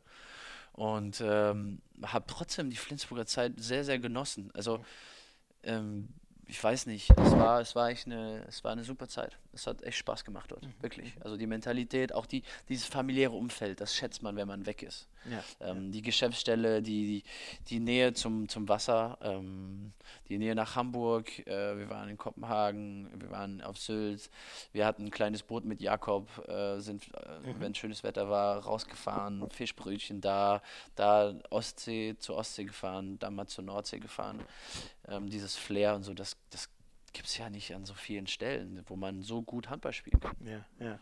Ja, voll geil. Man, man hört das bei dir auch total raus. Oh, du musst, glaube ich, nur dein Mikro noch mal einmal ein bisschen nach oben tun. Danke dir. Ähm, ja, krass. Ähm, aber die, die, äh, das Ende, ich weiß gar nicht mehr, weil ich habe, das müsste ja auch, doch, das war ja auch das Jahr. Erinnerst du dich noch an dieses ganz bittere Champions League-Spiel, im, auch im Süden von Frankreich, quasi deiner alten Heimat, wo es so. Ja völlig in die Binsen ging. Und da haben wir uns schon alle gefragt, was ist eigentlich mit Mahé? Warum spielt er gerade keine Rolle? Oder ich habe es mich zumindest gefragt. Ja, ja. Ähm, ja, du, es, es waren einfach damals ähm, andere Umstände. Äh, es war klar, dass ich den Verein verlassen werde und damals die Entscheidung von Mike Machulla war halt eben, ähm, mich nicht mehr so viel einzusetzen. Und ich habe sehr lange gebraucht, das zu akzeptieren. Mhm. So, weil ich halt von, aus, von Natur aus mich immer wieder neu beweisen möchte, dass ich eben nicht auf der Bank gehöre, sondern irgendwie ja. damals mit der Erfahrung, die ich hatte, ich wollte dem Team helfen, kam aus einer EM 2018 mit Frankreich, wo wir Bronze gewonnen hatten, wo ich eine wichtige Rolle gespielt habe, wo ich mich gut gefühlt habe und dann meiner Meinung nach musste ich auch in Flensburg spielen so und äh, im Nachhinein einfach die Kommunikation hat damals nicht gestimmt so und äh, wir sind auch einen Guten jetzt. Also es, es gibt überhaupt keine, ähm, keine Wunden, die ungeheilt geblieben sind, sondern äh, cool. äh, da, das war halt damals so. Wir haben es, glaube ich, als, ja, wir haben beide daraus gelernt. So. Mhm. Und wir sind auch am Ende Deutscher Meister geworden. Das mhm. zählt ja am Ende. Ja, das zählt ja, ja am voll, Ende. Voll. Was ja auch krass ist, ne? Dass, also ich meine, Lubo Mirvranjes hat den Champions League-Titel geholt, aber dass der zum Beispiel, obwohl er so einen riesen Job gemacht hat, das Ding nicht erreicht und Mike dann in seinem allerersten Jahr ist ja auch irgendwie eine krasse Geschichte, ne? Ja, Wahnsinn. Und da hat ja die, da haben alle mitgezogen. Es gab Spiele, wo äh, ein Spieler, der weniger gespielt hat, irgendwie in der ersten Hälfte der Saison ein Riesenspiel gemacht hat und das alles, wenn du das addierst am Ende, ähm, deswegen wirst du Deutscher Meister. Mhm. Hast du, hast du Andi Schmid eigentlich mal einen Geschenkkorb geschickt, dass er das Ding gegen Melsungen oder Erlangen, ich weiß es nicht mehr genau, nicht reingehauen hat? Ja, einen Sack Kartoffel hätte ich ihm schenken können. hätte er sich Rösti machen können. ja, ja. Na, wir waren natürlich wie, wie verrückt alle vorm Fernseher gesessen. Das war natürlich. Ja. Krass. Aber so ist das ja. ja. ja. War das erste Sky-Jahr. War das erste Sky-Jahr. Deswegen habe ich auch noch sehr, so, ja. sehr große Erinnerungen daran. Gute Erinnerungen dran, ja. Wir hätten es beinahe zu Hause dann versemmelt gegen.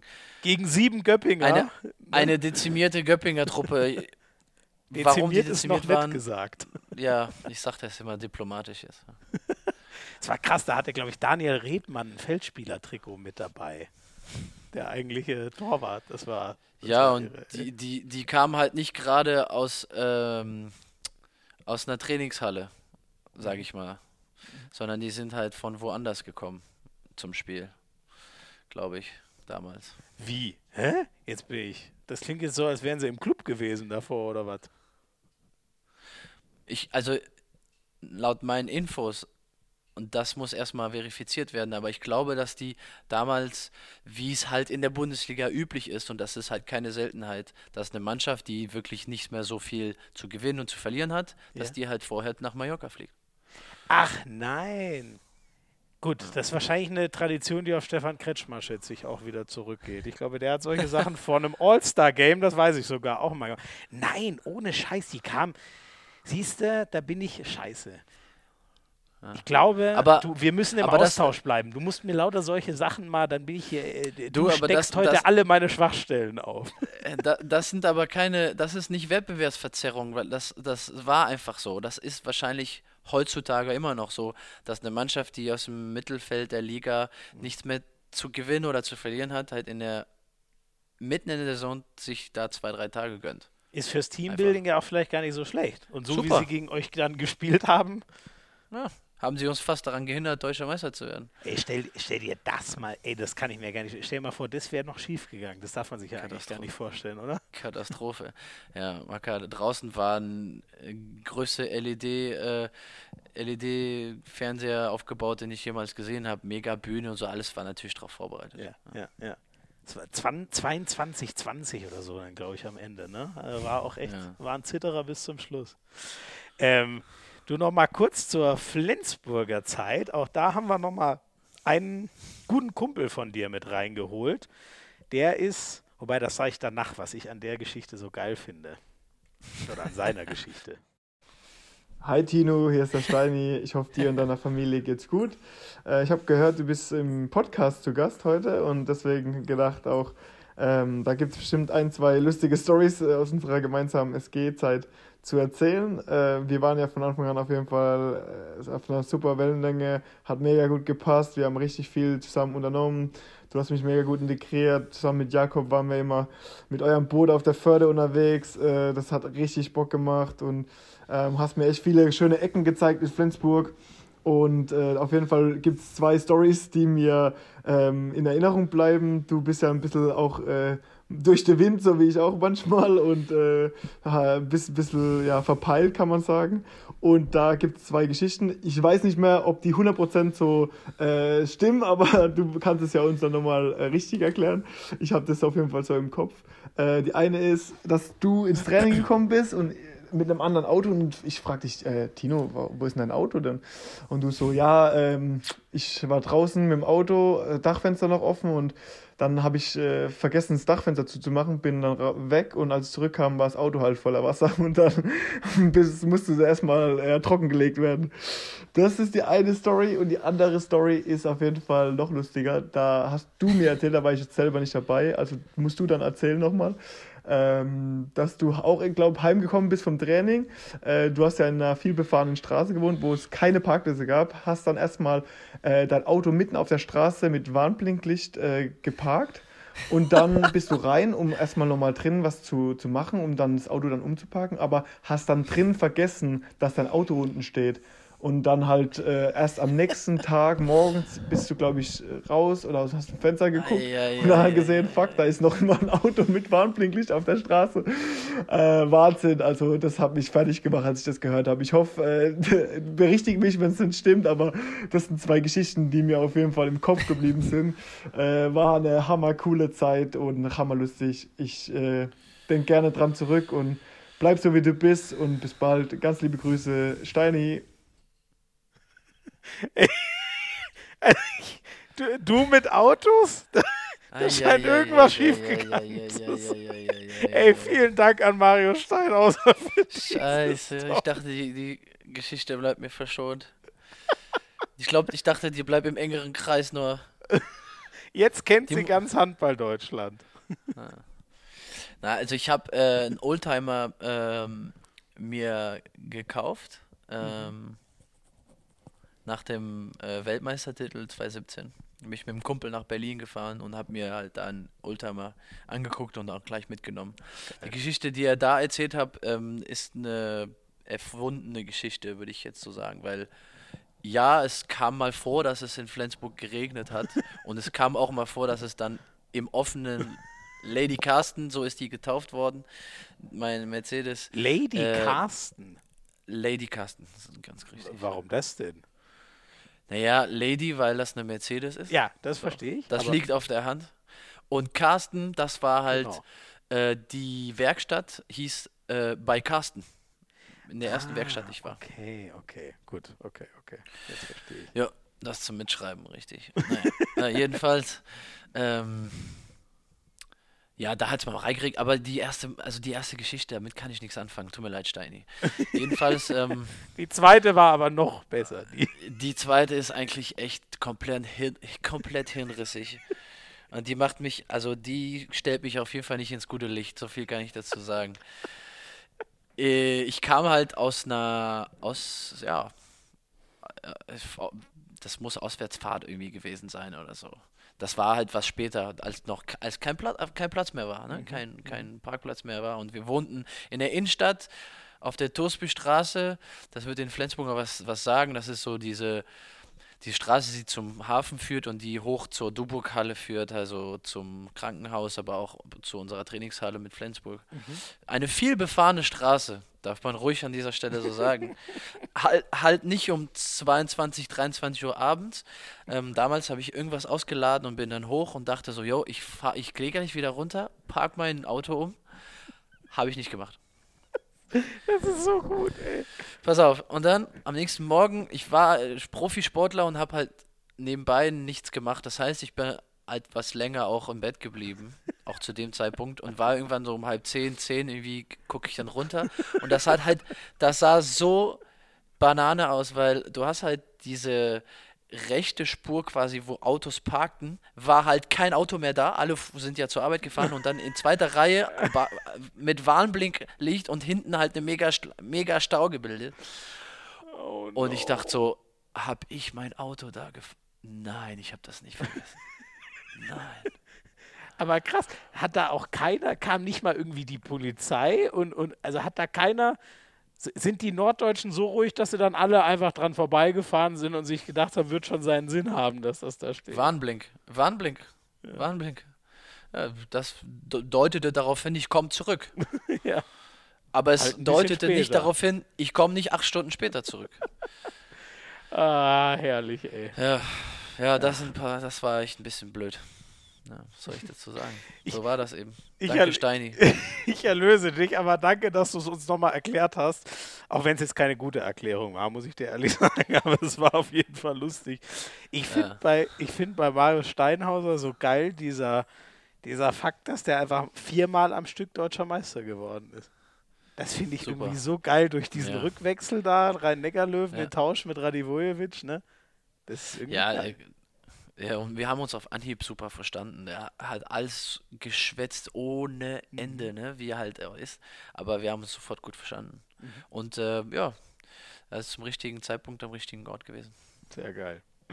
Du, jetzt habe ich eigentlich nur noch eine abschließende Sprachnachricht und gut, ich weiß ja nicht, was noch alles kommen wird in diesem Podcast, irgendwann mal in ferner Zukunft, aber Stand jetzt kann ich mir nicht vorstellen, dass es jemals eine geilere Sprachnachricht gibt als diese hier.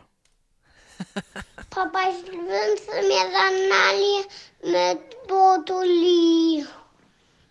Ich liebe dich bis zum Mord und zurück. Du kannst super Tore machen. Ich liebe dich bis zum Mord und zurück. Bis zu die Welt.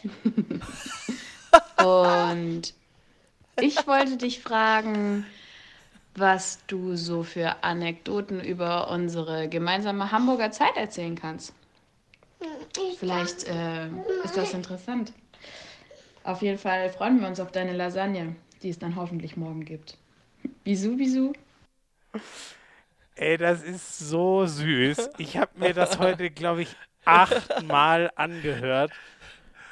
Und ich weiß nicht, ob ich es richtig verstanden habe, aber sie hätte gern Lasagne mit Brokkoli. wow. Ja, warte, ich muss. Ja. Ah, es ist echt schön. Ja. Oh, aber dass sie auch, die ist ja noch so jung, dass sie schon so sagt, Papa, ich liebe dich. Das ist so süß, ey. Ich habe meiner Tochter ähm, Zeichensprache beigebracht, beziehungsweise einige Begriffe.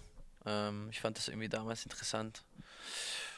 Und eins ist irgendwie, das kann man jetzt nicht sehen, das ist ein Podcast, aber es gibt halt einige Sachen, die kann sie halt auch so, die kann sie auch.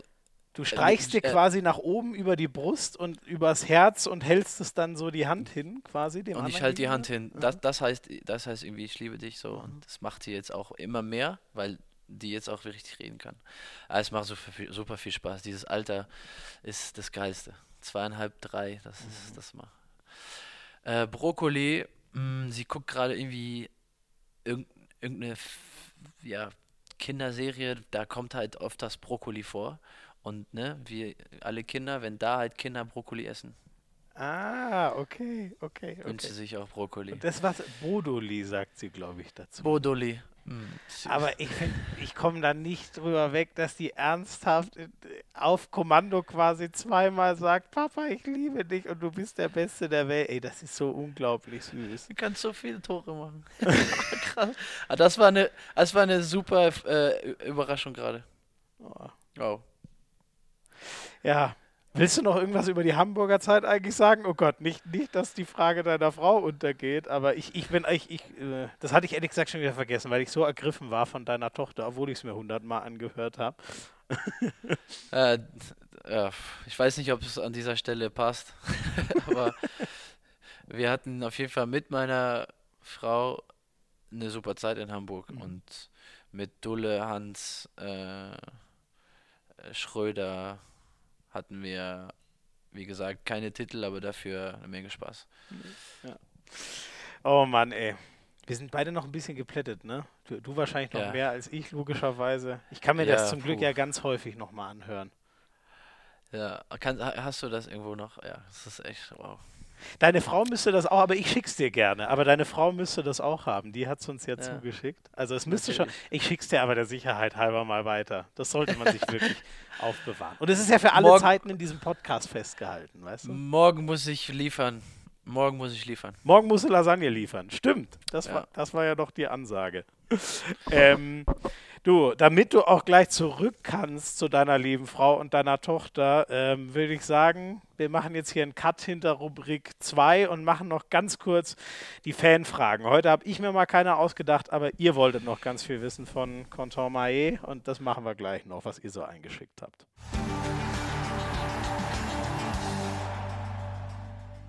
Konter, der Viktor möchte wissen, war auch mal die deutsche Nationalmannschaft eine Option und welche Titel hätte Deutschland mit dir gewonnen? Ja, mit, es war kurz, kurzzeitig eine Option, ähm, aber nicht wirklich. Okay, aber das, also Rückbesinnung dann aufs Herz oder warum hast du überlegt, mal Deutschland zu ne, Wir haben damals äh, in der Junioren-Nationalmannschaft oder Jugend oder davor noch bin ich äh, für Deutschland eingeladen worden mhm. und wir haben das Turnier gewonnen und gegen Deutschland gespielt und gewonnen. Und sowieso wusste ich, dass ich für Frankreich spiele. Okay. Aber ich habe einen Lehrgang damals in der Nähe von Magdeburg mit der deutschen Vornationalmannschaft gemacht. Ah, okay. Mhm. Aber dann war auch da klar, möchtest, möchtest Ja, das, ich hatte super viel Spaß. So. Ich weiß auch gar nicht, äh, welcher Spieler denn jetzt irgendwie da war damals, den man kennen könnte. Ähm, aber nein, das war eigentlich, der Weg war schon, war schon irgendwie gezeichnet mit Frankreich. Okay. Ähm, achso, und die Titel? Was hätte Deutschland mit ja. dir gewonnen? WM 2017 und 15 wären dann nach Deutschland gegangen? Ich weiß nicht, vielleicht hätte. die komische Frage irgendwie, aber ich weiß nicht. Nee, jetzt war ja immer das, oder ne, das, das ewige Problem, angesprochene Problem, dass Deutschland keinen Mittelmann hat oder keinen richtigen Gelernten genau. hat. Ja, ja. Hättest du uns schon helfen können. ähm, der Nico möchte von dir wissen, wer ist dein Lieblingsspieler aller Zeiten? Aller Zeiten gibt es keinen. Äh, aber es gibt eine, eine Figur, eine Person, die so, die mich geprägt hat, das ist Nico Karabatic. Mhm. Okay. Zu dem schaust du am meisten auf, könnte man so vielleicht sagen? Oder schaust du am meisten ab? Ja, aber es hat nicht unbedingt der erste gewesen. Also der erste ist Lars Christiansen. Mhm. Zum Beispiel. Okay. Und dann kam halt Narcisse dazu, Bertrand Gilles, äh, Kim Anderson, äh, Jomba, der kroatische Rechtsaußen damals. Mhm. Mhm. Äh, Balic, natürlich. Zu, zu, viel Genialität. Aber was, mhm. was macht Karabatic so besonders? Könntest du, kannst du das irgendwie kurz erklären, was der anders macht als die anderen, warum der so unfassbar erfolgreich ist? Der hat über 20 ähm, Wettkämpfe, also über 20 w WM, EM und Olympia nacheinander gespielt, ohne eins zu fehlen. Das ist crazy, oder? Das gibt es eigentlich nicht bei der Belastung. Der war immer halt dann da, wenn er benötigt wurde. So. Legende. Wahrscheinlich auch der größte, den, den der Sport je hatte, aber das, das dürfen andere bewerten. Ähm, Mia würde interessieren, hast du einen Spielzug, den du am liebsten magst? ähm, ja, schnelle Kreuzungen für die Halben. Also, mhm. dass die in guter Position sind zum Wurf. Mhm. Was macht Spaß, wenn das klappt. Das ist schon mal gut für einen Mittelmann. Das ist die beste Grundvoraussetzung, glaube ich, wenn man das gerne macht. Das vielleicht noch ganz kurz. Wie ist das eigentlich? Äh, hast ja immer beides gespielt. Was bist du denn im Herzen? Bist du ein Linksaußen oder ein Rückraummitte? Ja, Mitte. Ja. Ähm, es, es, war immer so, ich war links außen in den äh, Jahrgängen, wo äh, es Ältere gab, weil ich dann ein Defizit körperlich hatte. Ja. Und dann, als ich dann mit den Gleichaltrigen war, war ich wieder Mitte und so weiter. Und das hat sich dann immer so Ah, so. okay, okay, okay. Aber jetzt siehst du dich schon. Jetzt ja, gibt es ja keine körperlich stärkeren mehr, ne? Jetzt kannst du auf der Mitte bleiben. ja, es macht mehr Spaß auf Mitte natürlich. Ja. Ja. Mehr Einfluss aufs Spiel, ne? Ähm, Absolut. Jakob fragt, mit welchem Spieler aus der Liquimoli HBL würdest du deinen Spielstil vergleichen? Da bin ich jetzt auch gespannt.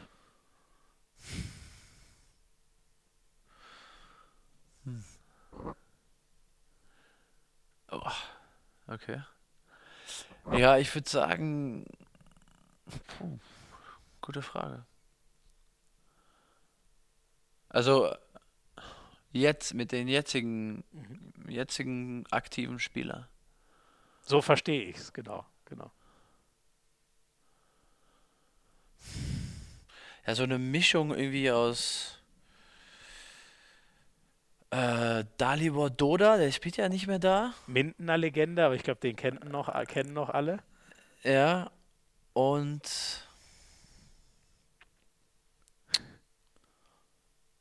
weiß nicht, ja.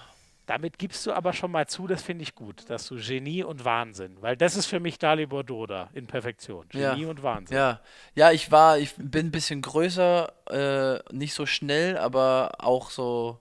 Also ich würde sagen, Dalibor Doda passt ganz gut, auch wo, wo wir nicht die gleiche Größe haben, aber ich, ja, ist ja. eine Inspiration gewesen. Sehr cool, sehr cool. Ähm, Michi fragt, wie war es mit Veszprem in Flensburg zu spielen? Also die Rückkehr quasi zum Ex-Club. War schön. Es war schön. Ähm, ja, es war, ähm, es war schön, weil wir gewonnen haben, auch mit meiner jetzigen Mannschaft. okay. Und aber man quatscht dann schon auch nochmal mit den alten Kollegen. Ja, sicher. Es waren sehr viele Freunde da, die, mit denen wir noch die Freundschaft pflegen, die auch da waren und das machte das Spiel dann noch besonders. Ja. Ähm, wo hast du am meisten als Spieler gelernt, möchte Paul wissen. Jetzt mit David Davis als Trainer. Ach, echt? Da war ich jetzt gar nicht gefasst drauf. Das musst du noch mal kurz erklären. Krass, ist der so innovativ oder, oder wie? Nee, das, äh, das spanische Spiel erfordert sehr, sehr viel Zeit, um das zu beherrschen, weil es eben sehr, sehr viele technischen Feinheiten sind und ähm, die, ich, die ich vorher gar nicht so auf dem Zettel hatte. Mhm. Also ich bin wirklich ein anderer Spieler geworden hier. Mir hat das äh, Fabian Böhmer so ein bisschen erklärt von Ortega. Ne? So man guckt auf die Fußstellung des Gegners und entscheidet sich dann in der kleinen Gruppe, ob man, wo man lang geht oder ob man mit dem Kreis spielt oder selber auf den Wurf geht. Das ist ja echt krass, worauf man da gucken muss. Geht das auch so in die ja, Richtung, was du meinst? Ja, das, es geht allen so, die jetzt mit ihm spielen und damals das System nicht hatten, also zum Beispiel Rasmus Lauge oder so.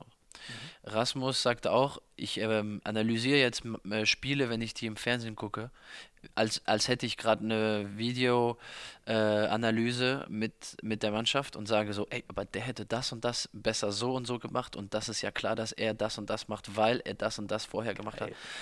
Und das ist Wahnsinn, wirklich. Ja. Geil. Oh Gott, da kommt ja was auf uns zu. Wenn ihr jetzt alle so Handball-Brains seid, dass wir spielen können, wissen wir eh schon. Ja, ja. Nein, es ist, es ist spannend, äh, verschiedene so äh, Ansichtsweisen von Handball zu, äh, kennenzulernen. Ja, definitiv. Äh, Ibra fragt, wie stylst du deine Haare? Die waren früher noch viel kürzer, als du in Flensburg gespielt hast, als heute. Äh, ja, wie style ich die? Was meint er damit? Äh, puh, mittlerweile mit zwei Kindern ist mit Style nicht mehr so. Ist, ist nicht mehr so. Die Mähne wächst einfach, ne? Ja, absolut, ja. Also, wenn es mal wirklich hart auf hart kommt, Zopf und dann passt das schon. Eine allerletzte Frage noch, die kommt jetzt wieder von mir. Die kennst du kennst du ja schon, dass die immer kommt bei Hand aufs Harz am Ende. Welchen Gast würdest du uns mal empfehlen? Wen sollten wir mal einladen? Also, wenn äh, das ein Spieler sein soll, dann auf jeden Fall Lars Christiansen mhm. oder halt Nico Karabatic. Ja, stimmt. Wenn nicht. Ja. Aber mit dem muss ich nicht, natürlich dann Französisch reden, oder? Oder kann der noch so gut Deutsch? Nico kann super Deutsch. Na wirklich, ist da nichts? Weil oft geht es ja dann auch wieder verloren, wenn man eine Zeit lang. Ja, aber mit Nico ist ja Nico also Nico kann. Nico ist also ein Brain, also der, der, der kann auch alles. Also intellektuell ist der auch ist auch sehr fit. Deswegen kann auch eine zweistündige Podcast-Reihe mit ihnen auch ruhig auf Deutsch sein. Und wenn das kein Spieler sein soll, dann Kai Wandschneider. Okay, den habe ich geil. Äh, das ist auch, äh, das ist auf jeden Fall einer, den ich auf der Liste habe. Bin auch sehr gespannt, wo. Ich hoffe, dass es für ihn weitergeht, wo es in Wetzlar zu Ende geht. Aber mit Karabatic, das behalte ich mir im Kopf. Im Zweifel musst du mir seine Nummer besorgen. Ja, das kriegen wir hin. rankommen. so, mein Lieber, tausend Dank, dass du dir so viel Zeit ja. genommen hast. Es hat echt äh, riesig Spaß gemacht, war unglaublich witzig. Äh, echt vielen, vielen, vielen Dank. Dank. dass du so Danke, lange dabei warst. Danke, dass ich dabei sein durfte, wie ich vorhin erwähnt, erwähnt habe. Es ist äh, echt eine Ehre, da, dass ich dabei sein durfte. Nee, da muss ich dir widersprechen, das ist wirklich für uns eine Ehre. Für mich vor okay. allem, dass du dir so lange Zeit genommen hast. Das fand ich echt riesig geil. Ähm, ich wünsche dir jetzt ganz viel Spaß mit deinen zwei Kids. Sag deiner Frau nochmal tausend Dank, dass sie dich so lange entbehrt hat äh, an mich. Und äh, ich hoffe, wir hören uns irgendwann mal wieder, mein Lieber. Alles, Danke, alles Schmiso. Gute. Alles Gute euch auch. Ciao, ciao. Und euch vielen Dank fürs Zuhören. Das war lang genug. Bis zum nächsten Mal bei Hand aufs Harz. Gerne hier reinfolgen, allen erzählen, dass es diesen Podcast gibt. Und wir sind endlich wieder da. Ich habe so viele Nachrichten bekommen. Jetzt wieder alle zwei Wochen, bis die Saison endet. Macht es gut. Ciao, ciao.